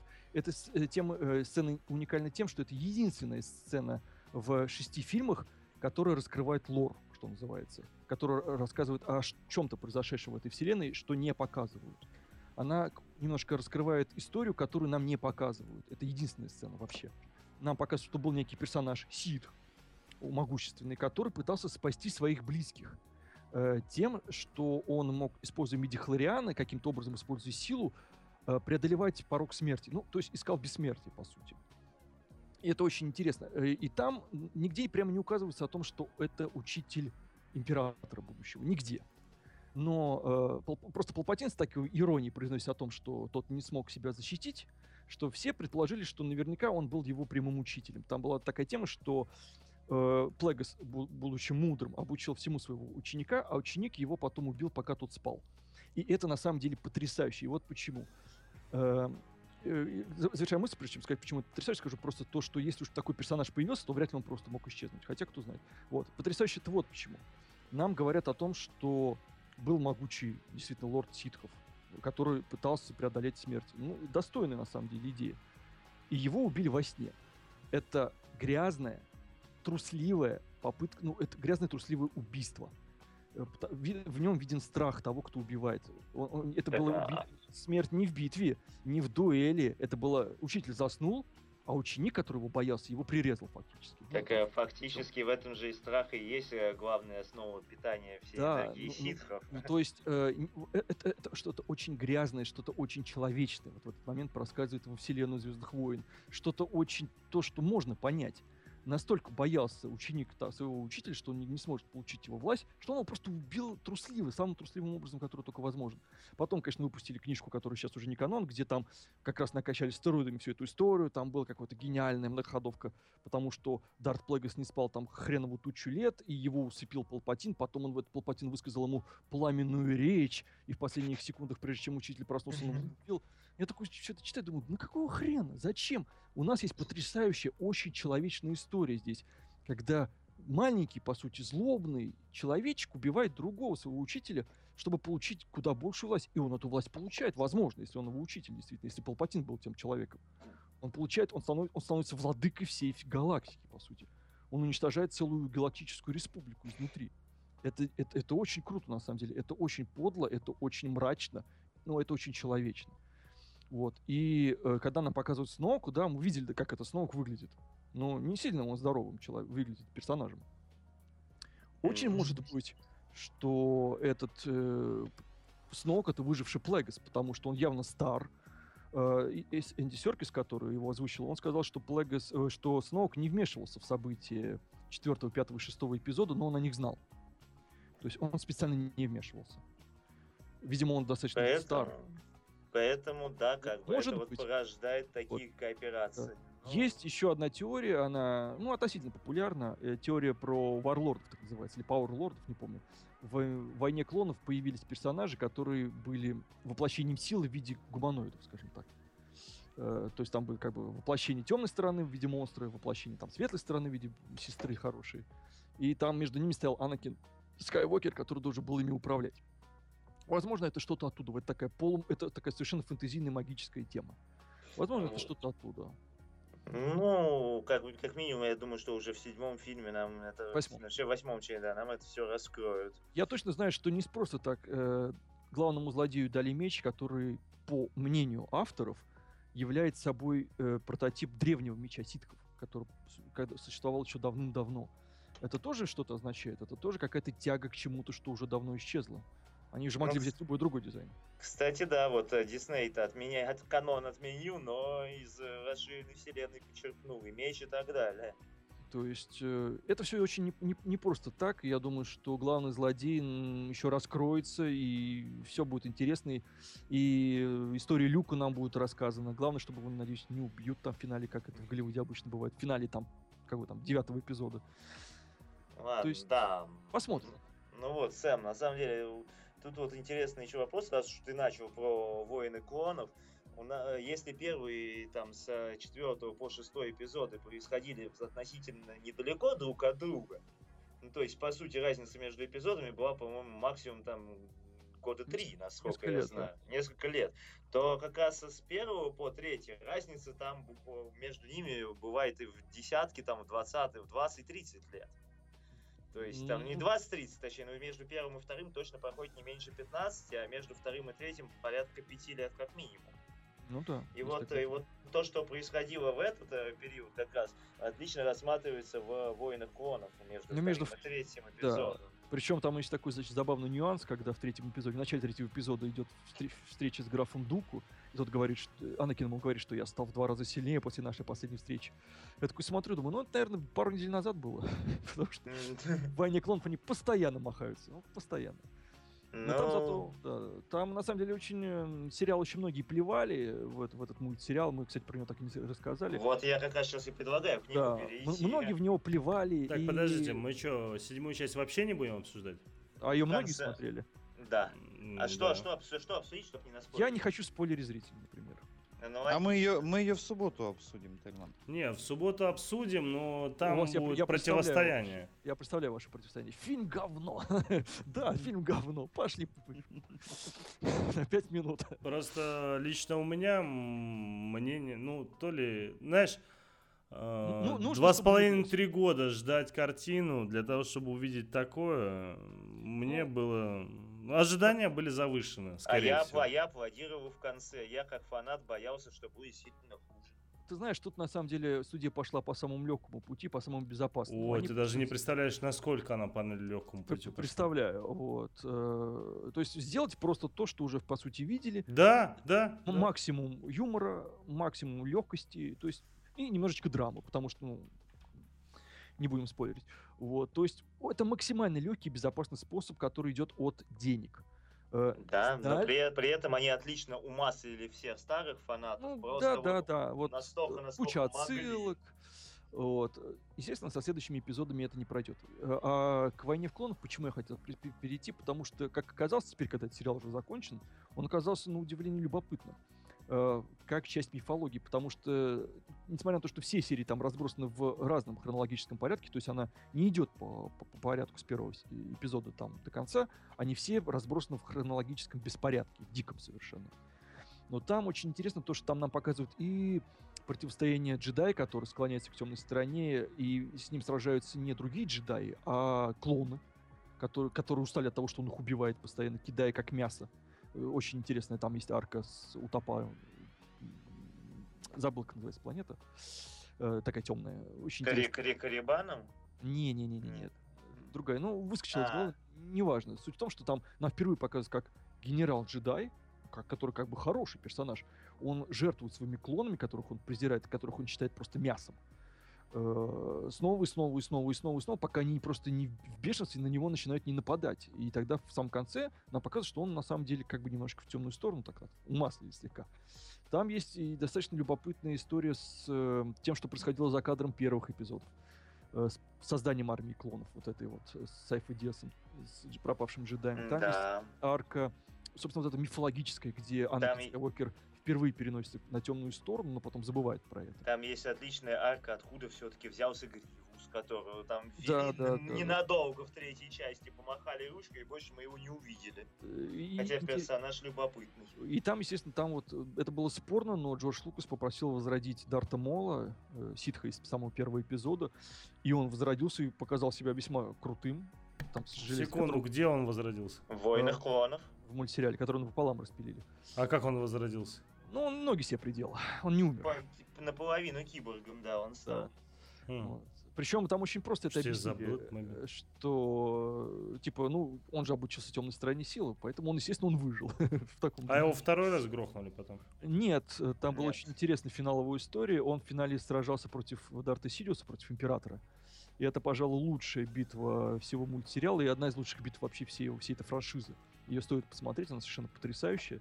Он там со своим братом, э, тоже ситхом, ну типа ситхом, сражается против Дарта Сидиуса. И мы впервые видим Императора будущего во всей красе в битве.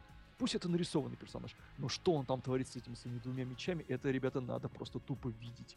Это действительно ого-го, там у Йода не было шансов. Практически. В сражении с таким монстром. То есть это очень прикольно. Там очень много всего разного намешано. Там даже Анакин Скайуокер такой крутой, в отличие от... Да простят меня его фана, про в отличие от фильмов. Не такой стиль. Э, так. Про природу клонов именно, как все-таки людей и отличие их от дроидов. Вот, Ну да, да, Отлично то- то- то есть. Там есть очень много детских эпизодов именно для детей, там есть очень много ненужных эпизодов, там есть очень много глупых эпизодов.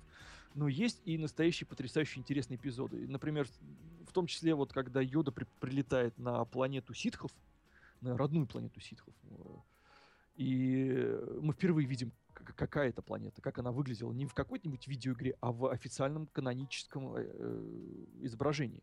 И там встречается с духом э, древнего лорда ситхов, который придумал правило двух, которого озвучивает Марк Хэмилл. Которого мы уже сегодня говорили, озвучивали, это Да. правило двух. Да, то есть это вещи, которые, ну, это для фанатов, для таких диких фанатов. Но для них это как глоток просто свежего воздуха, как подарок, потому что это то, чего они никогда не видели.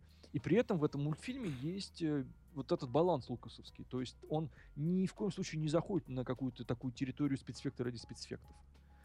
Вот. Этого там Ну, пинали прорисовку очень сильно, но опять же, как Потом по вышел мне, мультсериал от Диснея, и все поняли, что она была ничего. Да, да, да, но потом вышли повстанцы, и начался просто чат кутежа. Так, Да. вроде повстанцы лучше, разве нет? Нет, ты знаешь, э, ну как сказать лучше? Не, вот у это- меня просто я э, ну, как бы рейтинг делаю по ребенку своему старшему Ага. Эрнесту, да, ему 11 лет уже. Он, когда мы смотрели все серии Звездных войн, ему больше понравилась 4, 5, 6. И ему понравилась э, первая в том числе. Понравилась, но не больше. А, Потому что там как бы, ну, его ровесник практически был ребенок. И понравилась э, третья за счет концовки, когда там отрубили все, что возможно. Ну, почти все, что ребенку возможно. такие вещи. А, Я не показывал, он сам смотрел. А, Ну, слушай, он как-то без меня взял и «Хищника 2» посмотрел, что я могу поделать? И еще сказал, ну, да ладно, ну, пап, там нормально все было. Да ладно, на самом деле, к слову, то что, что там, ну отрубают ему все весьма мирно и без крови. Да, а Так э, смысл-то, смысл в другом. То, что он, э, собственно, смотрел еще эти... Как они? Повстанцев? Повс- Нет, до этого, которые были А так, э, клонами. Вой- Война клонов, да. А, атака или войны клонов, да. И они ему не очень нравились. То есть они так, ну да, он смотрел для разнообразия, они там на каком-то телеканале постоянно крутили их. А, Потом, когда вышли по станции, он решил посмотреть, и, ты знаешь, он мне говорит, что они лучше, чем интереснее. Ну тут два фактора. Во-первых, э, нету, они идут в нормальной хронологии. То есть там все понятно. Потому что если ты воин клонов, ты постоянно путаешься, когда это произошло, там, год назад, два года назад, там, в недалеком будущем, то тут все чисто по хронологии. Все очень понятно. А во-вторых, эта история очень сильно э, рассчитана именно на детей. Ну, Это история, по сути, э, такого Алладина. Опять же, мы видим мальчика, который живет там э, в заднице всей галактики, один там на планете, его забирает к себе развеселая команда космических таких приключенцев, среди которых есть джедай, и он сам тоже как бы в будущем джедай. Ну, это же круто для ребенка, это, это та же новая надежда на другой лад, по сути. Только без принцессы пока что. Вот. Поэтому, естественно, она более рассчитана на детей, на то, чтобы вырастить новое поколение фанатов. Как, именно как это без принцессы? Принцессы. Не, ну там нет. там нормально все с принцессой.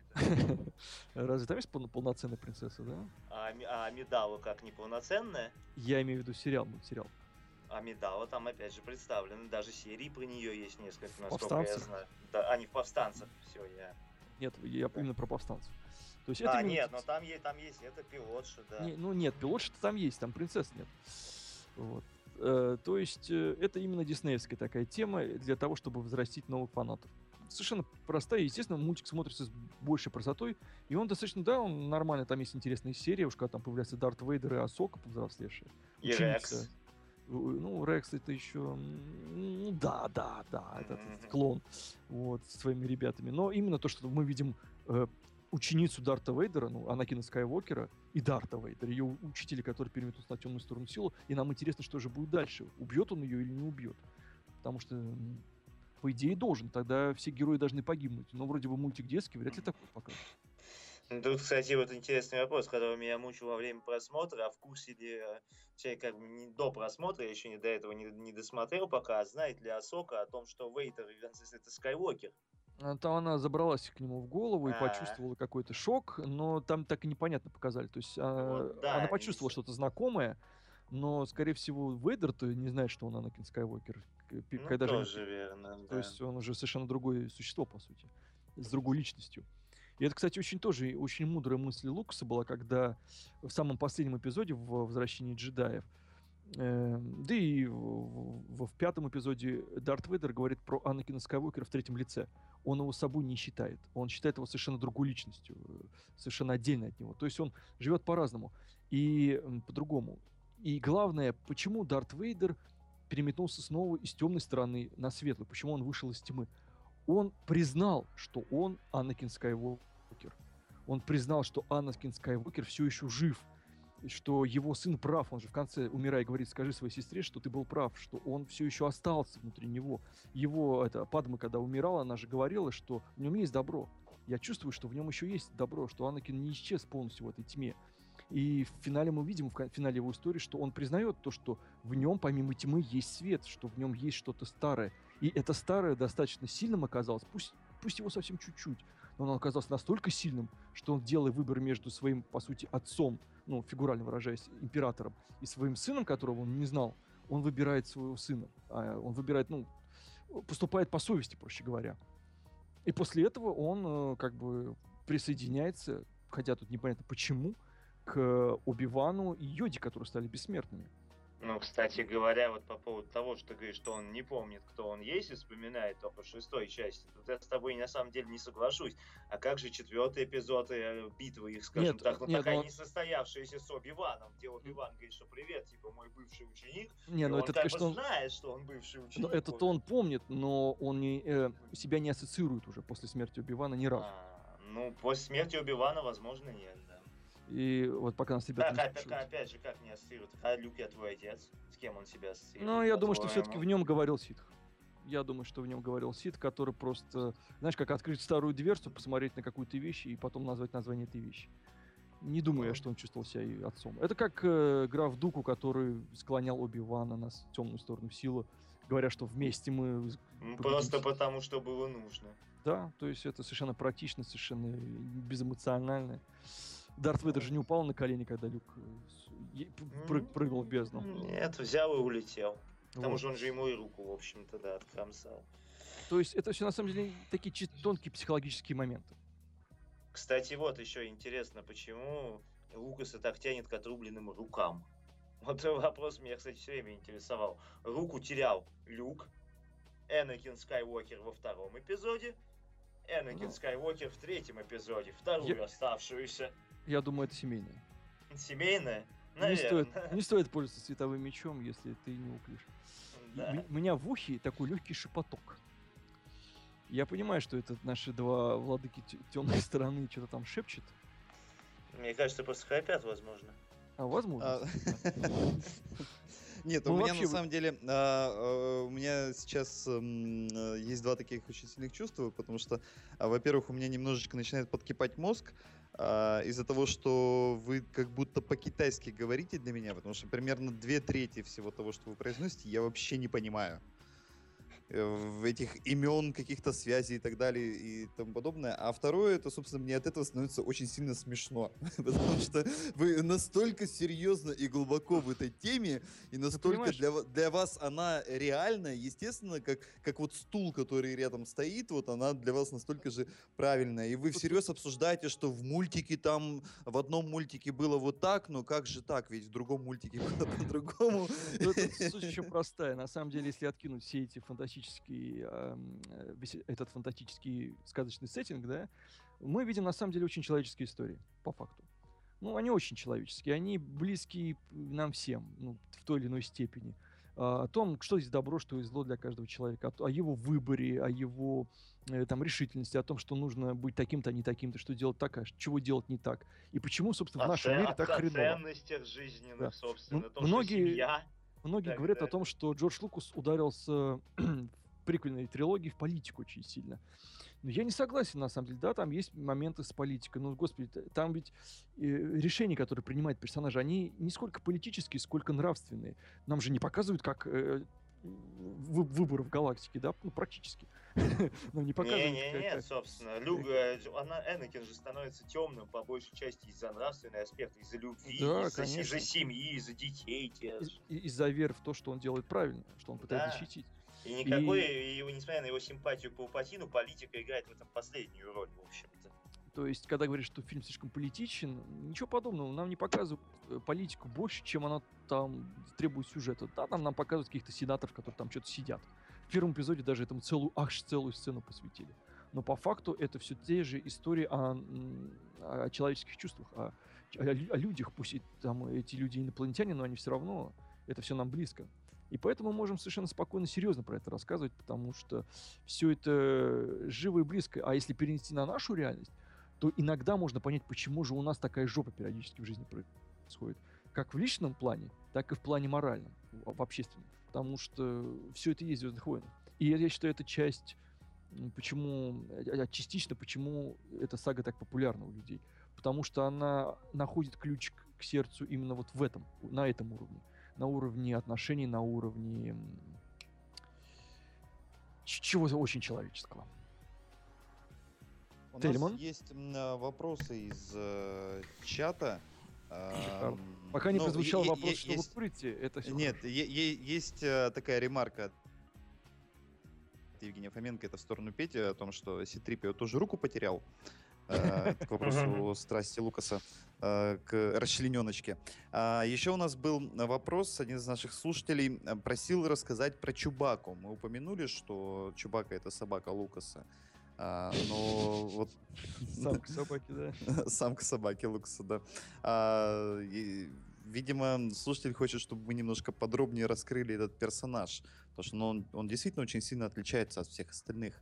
Чубака, ну, раса Вуки с планеты Кайших. Кс- Кстати, очень интересно, извини, перебью, то, что то два, ну, первое интересно то, что, ну, тут те, кто смотрел фильм, ухмыльнулся о том, что Чубака был первым персонажем из э, оригинальной трилогии, кто в расширенной вселенной умер. Надо было кого-то убить, они решили автор убить Чубаку. Вот, что смешно, кстати, немножечко иронично. А второе, э, э, ин- интересность этого персонажа в том, что он э, весь фильм только мычит, там, рычит и ничего по-человечески не говорит. Но, но его при этом понимают. Со, Со- Соло его понимает. Да, Но и сразу- при этом он совершенно не создает впечатление какого-то разумного существа. Ну, как сказать, он и механик, и это? дроида собирает, и И, кораблем и управляет. пилот, да, и неплохо стреляет и так далее. На самом Ну. деле, Ву- Вуки весьма развитая раса, судя по расширенной вселенной. Да. И не- эти только обезьяны, живущие на деревьях, как бы, весьма с разумным правлением и так далее. И при том, что они очень большие и сильные, они достаточно хорошие там в технике, да, могут собрать робота. Пусть они там голову робота присобачат не той стороной, как это было там в пятом эпизоде, но они же его соберут. И это очень хорошо, вот. Чубакка прекрасный sidekick, на самом деле, потому что он одновременно может быть и смешным, и сильным, и не занимает много времени в диалогах. Все сложно сочиненные предложения, он просто так делает и все. К тому, же все-таки, к тому же все-таки нужно было в команду кого-то, скажем так, из расы не людей в, основной, в основную команду. И мне кажется, отличный выбор. Единственное, что у меня э, все время ассоциации, каждый раз, когда я вижу теперь Звездные войны, начиная где-то, это пошло где-то года с 98-го, каждый раз, когда я вижу Хана Соло, говорящего с Чубака, переругивающего с Чубака, я сразу вспоминаю особенности национальной охоты где Петрович прекрасно понимал Фина. Кузьмич, да. Да, да, Кузьмич, да, Кузьмич. Э, Мне вообще кажется, что вот эти персонажи, типа R2D2, BB-8, Чубака, они были введены в сюжет только потому, что Лукасу было просто лень диалоги писать. Очень может быть, но это было гениально. Господи, там попищал, бибик... там-то пищал. Да, и... я, я, я, насколько я люблю этот бибикающий пылесос э, R2-D2, насколько мне неприятен змеукущий колобок из нового фильма. То есть, э, хотя, казалось бы, это всего лишь две штуки, да, ну, пусть там в, не, в одной из них сидит карлик, но это две штуки, которые что-то там бибикают и какие-то звуки издают. Но они все-таки были полноценными да, персонажами. Да, это потрясающе. Сейчас, например, очень мало фильмов, где до такого могут додуматься. Сейчас, наоборот, все это упрощено. Но вот этот BB-8 в новом фильме это какой-то такой микс между Валли и Миньонами по, сво... и, по, и, по, по своему и, характеру. И кошечками из интернета. Ну да, да. То есть такая э, милота, которая сейчас в последнее время стала очень популярной, и в, в, практически в каждый фильм пытаются внедрить такого персонажа. А прикиньте, на самом деле внутри него сидит маленький Сноук и всем этим управляет. Чтобы добраться до Люка Скайуокера. Может быть, это и есть тот самый твист из восьмого Может быть. сезона, который нам обещают. У нас наш слушатель Барсук он, во-первых, очень сильно возбудился по поводу Джаджа Бинкса. Э, видимо, не раз в своих фантазиях он с ним встречался. Я рад, что а, хотя бы Тельман успокоился. Да. А, Нет, Тельман-то спокоен, просто я уже медитирую, пытаюсь успокоиться еще больше. То есть ты в свою сферу ушел, да? Да, я ушел в свою сферу, да. Вот, а, ну, по, про Джаджа мы, по-моему, немножко говорили. В общем, Барсук спрашивает, э, расскажите про возможность Джаджа Бингза как владыки ситхов.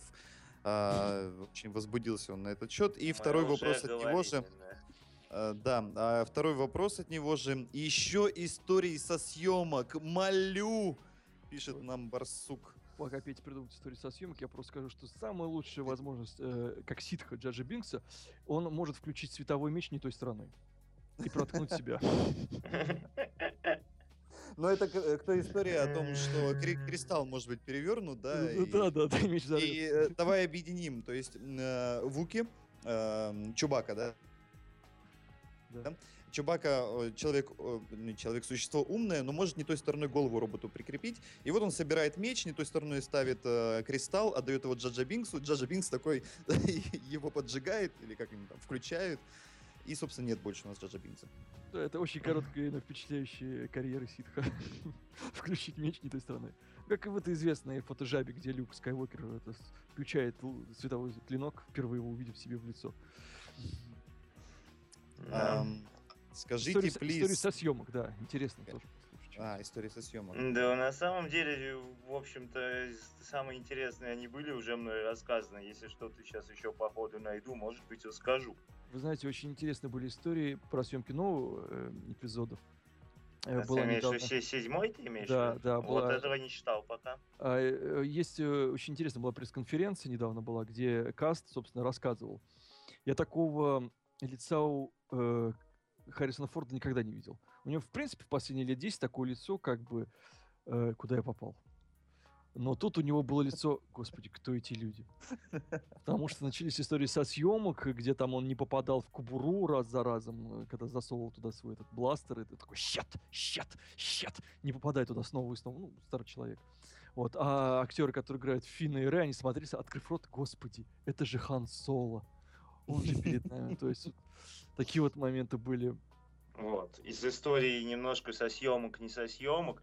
Э, на самом деле приквельной трилогии Звездных войн мы обязаны жене Джорджа Лукаса, которая после развода с ним в 87 году забрала большую часть его состояния. Но это подумал, известная что... история, он, он и Пиксар-то поэтому продал, потому что у него не было бабла, да. ему нужно было срочно зарабатывать. Решил, решил рубануть, но решил делать при этом не сиквел, как изначально планировал, а приквел. Ну, собственно, женщина на темной стороне очень сильно. Кстати, очень интересный такой слух был, как мне кажется, интересный. На съемках восьмого эпизода, там на каких, знаете, там же были уже какие-то съемки на натуре, э, там, где заканчивается седьмая часть, вот там же были съемки, собственно, каких-то эпизодов из восьмой части. Был замечен Хайден Кристенсен. Но может он тоже будет в роли этого го духа силы, призрака силы появляться. Вот это было бы, кстати, очень интересный момент, как мне кажется. Потому что сейчас авторы дистанцировались от приквельной трилогии э, к оригинальной. И если появится Анакин Скайуокер хотя бы в виде духа, говорящего со своим престарелым сыном, это будет очень интересный момент. Где-то как... мы это уже видели. Эм, Карена Ванисян а, ему завезли вопросительные знаки, и он их обильно использует э, и просит нас, скажите, плиз, потомка рода Скайуокеров правда негр играет? Карен, этот фильм снял не Мартин Скорцезе. Это подойдет тебе как ответ? Нет. Ну вот на этой торжественной ноте, я думаю, нам стоит уйти да. на музыкальную паузу, немножечко передохнуть, и после нее мы вернемся для того, чтобы уже немножечко начать закругляться с темой Звездных войн в киночетверге. И я расскажу одну маленькую-маленькую баечку еще одну. Да. Съемок седьмого эпизода. После музыкальной паузы, да, как я понимаю?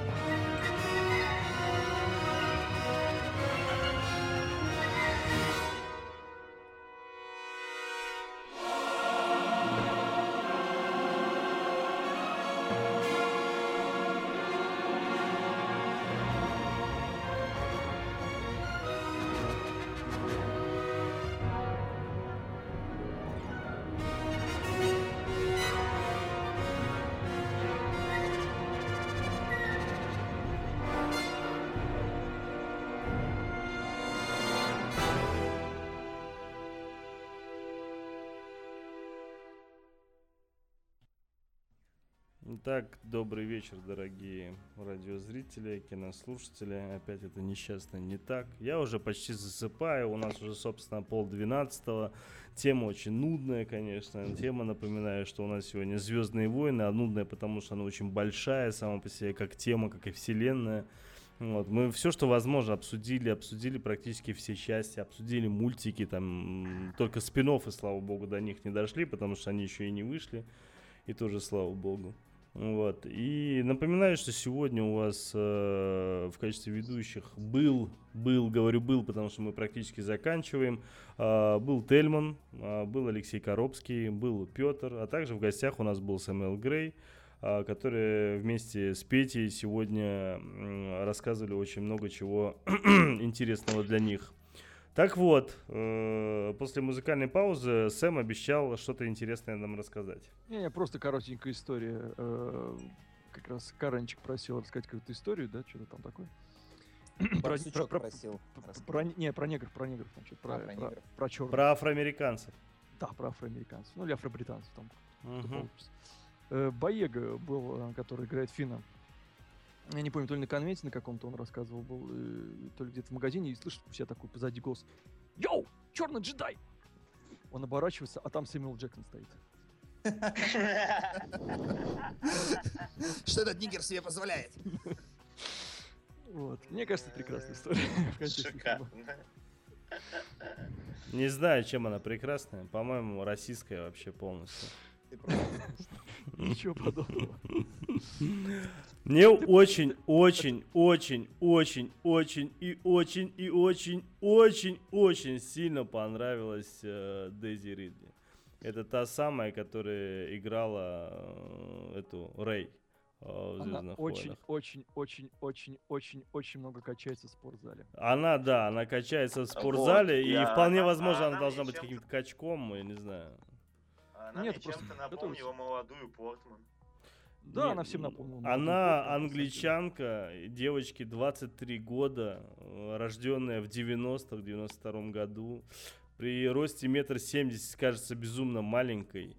Э, и она крайне милая, мимимишная, овуляшная и так далее и тому подобное.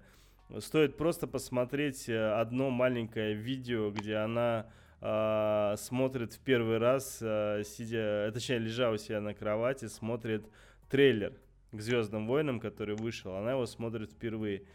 Это так мило, так круто, так э, прям приятно и очень. Ой, она очень. вообще просто молодец, очень, очень, очень, очень. Опять же, повторюсь. И, и... вот это, вот это накрашенное ее состояние в реальной жизни, оно по сравнению с фильмом, конечно, вообще даже рядом не стояла, потому что она в реальной жизни вот именно не накрашенная, а обычная, она смотрится куда круче. Вот реально. Если раньше от, э, на протяжении эфира от Дарта Телемана, адепта темной стороны силы, исходили волны ненависти к Звездным войнам. Сейчас от него исходят какие-то липкие флюиды мне Не-не-не, она просто, она вот правда, она очень крутая. То есть ну, да, э, да, в она, она настолько еще реалистична, она настолько приятно, эффектно играет сама по себе. То есть вот там были такие определенные моменты, когда э, актер уже ушел, и у нее такая, знаешь, э, автореакция идет для актера, да, которая, в принципе, она видно, что эта реакция, она должна быть такая не сценарная, то есть это ее личная реакция как э, актера. И эта реакция, она очень крутая, она очень прям правильная в персонаж, понимаешь? И видно, что девочка в этом плане как бы подумала, как себя здесь правильно повести. И это очень-очень круто, правда. То есть я это настолько естественно. Ну, я вот не перестаю удивляться, потому что актерские все-таки э, британцы сейчас, они по полной программе показывают себя во всей красе, везде, где возможно. я искренне надеюсь, что эту девочку будут э, правильно скажем так, агенты крутить дальше и показывать ее дальше, и всячески пихать в разные фильмы интересные. Да, да, да уж после этого ты есть золотой билет в жизни. Да, я надеюсь, сериал. этому афроамериканцу не особо повезет, потому что я вообще не понимаю, каким местом он здесь оказался. Ну вот, но она, это просто космос, вот правда. Могу сказать, что как раз таки с актерами, которые играли ведущие роли в Звездных войнах, не всегда ведут с карьеры Вспомнить того же Хэмилла или Кристенсена. Э, Я согласен, да, но мне что кажется, сейчас просто. другое время. Мне кажется, сейчас Увидим, другое время. увидим, Да, увидим. тем более Дисней и, короче, В любом случае, Абрамс, он достаточно хороший режиссер, чтобы выжить из актеров хорошую актерскую игру. В- В отличие, например, от того же Лукаса, да простят меня его поклонники, который далеко не всегда мог это сделать. Поэтому тут Ну. он справился, тут Ридли выглядит хорошо. Если в восьмом эпизоде она снова покажет себя хорошо, да, значит это уже не просто случайность, а закономерность.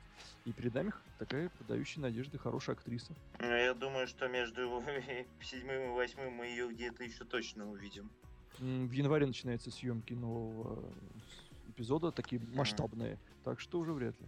Так она из-за этого и качается, наверное, по полной Ну, естественно, когда я зашел в Инстаграм к ней впервые еще задолго до выхода фильма и увидел там, что она постоянно в спортзале, ну, мне сразу было понятно, кто там на самом деле будет решать. Да, да.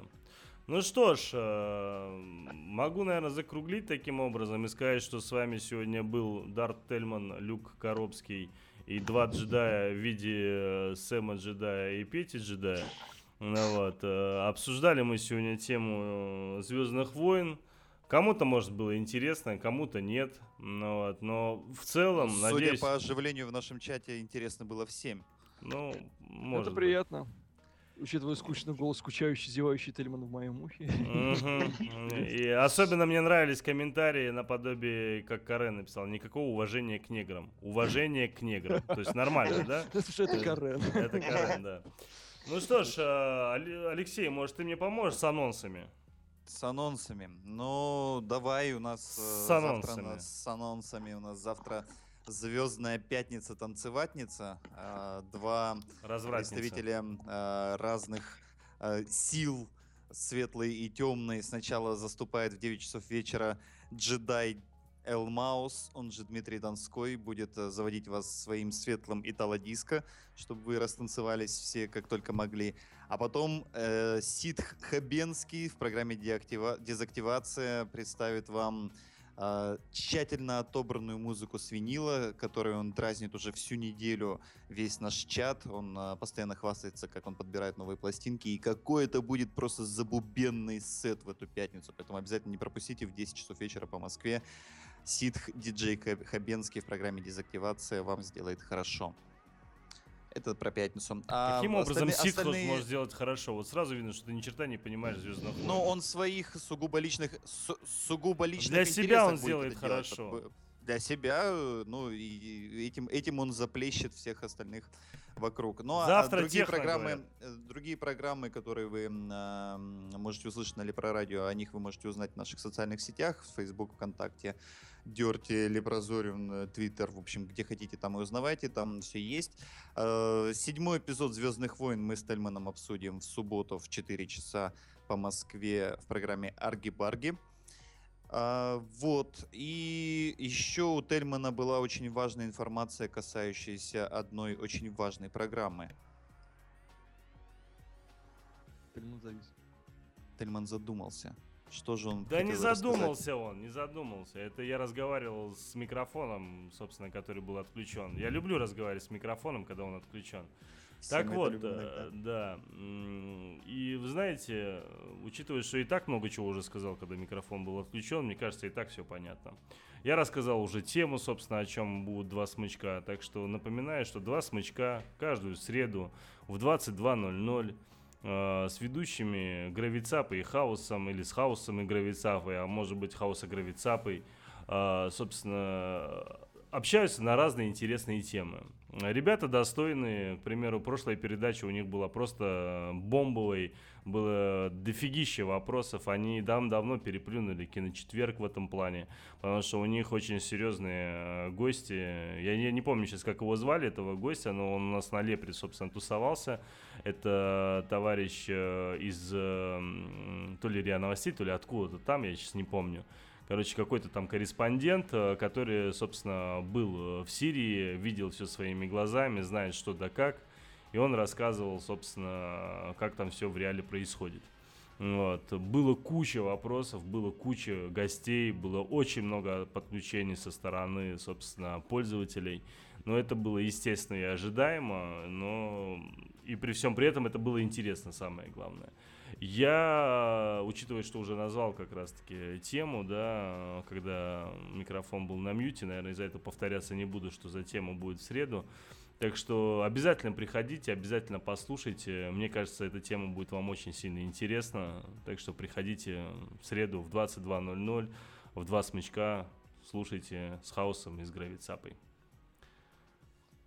Вот. Ну что ж, а теперь, значит, э, Дарт Тельман прощается с вами, Люк, э, значит, Коробский. Ты прощаешься с нашими э, кинозрителями и радиослушателями? Ненадолго, до субботы. До субботы, да. Кстати, в субботу все-таки Звездные войны будем обсуждать. Ну, конечно. Может, нафиг, а? Ну, сколько можно их Нет, ну обсуждать? подожди. У нас есть и очень важные вещи, которые нужно сказать, потому что это же настолько замечательный фильм, который тебе предстоит хвалить два часа. И это удовольствие я Ты, никак конечно, не могу сволочь, ты, конечно, сволочь, знаешь. Наверное, я тебе знаешь. куплю банку какого-нибудь зеленчика. Да, блин, да, тут, слушай, вазелинчик не поможет, здесь вообще это просто атас, надо будет. Я, на самом деле, спасибо, что позвали, могу сказать. Тебе Да. спасибо, тебе Да, большое спасибо, да, что Всем, кто пришел. не смотрел Звездные войны, посмотрите, это милая, хорошая, красивая, как космическая сказка. И да пребудет с вами сила и пятница. Петя, наверное, тоже что-то хочет сказать, да, Петь? А Петь ничего не хочет сказать. Он уже, он уже попрощался. Да, Он да. Ушел медитировать в свою сферу. Ты же, Да. ты же освободил, ты же вышел из сферы. Да. Вот э, Петя ушел. Ну. Пете тоже огромное спасибо, потому по что и- и- инициатива обсуждения сегодня самой этой темы принадлежала именно Пете. Он в этом плане как раз-таки меня и подбил. э, Сов-. Совершенно без повода, абсолютно. Абсолютно без да, повода взяли, собрались, да. да. Ну что ж, ребят, еще раз э, вам огромное спасибо. Большое спасибо нашим радиозрителям и кинослушателям. До субботы. Увидимся в Арги-Барге. Всем Да, пока. Пока, спасибо. Пока.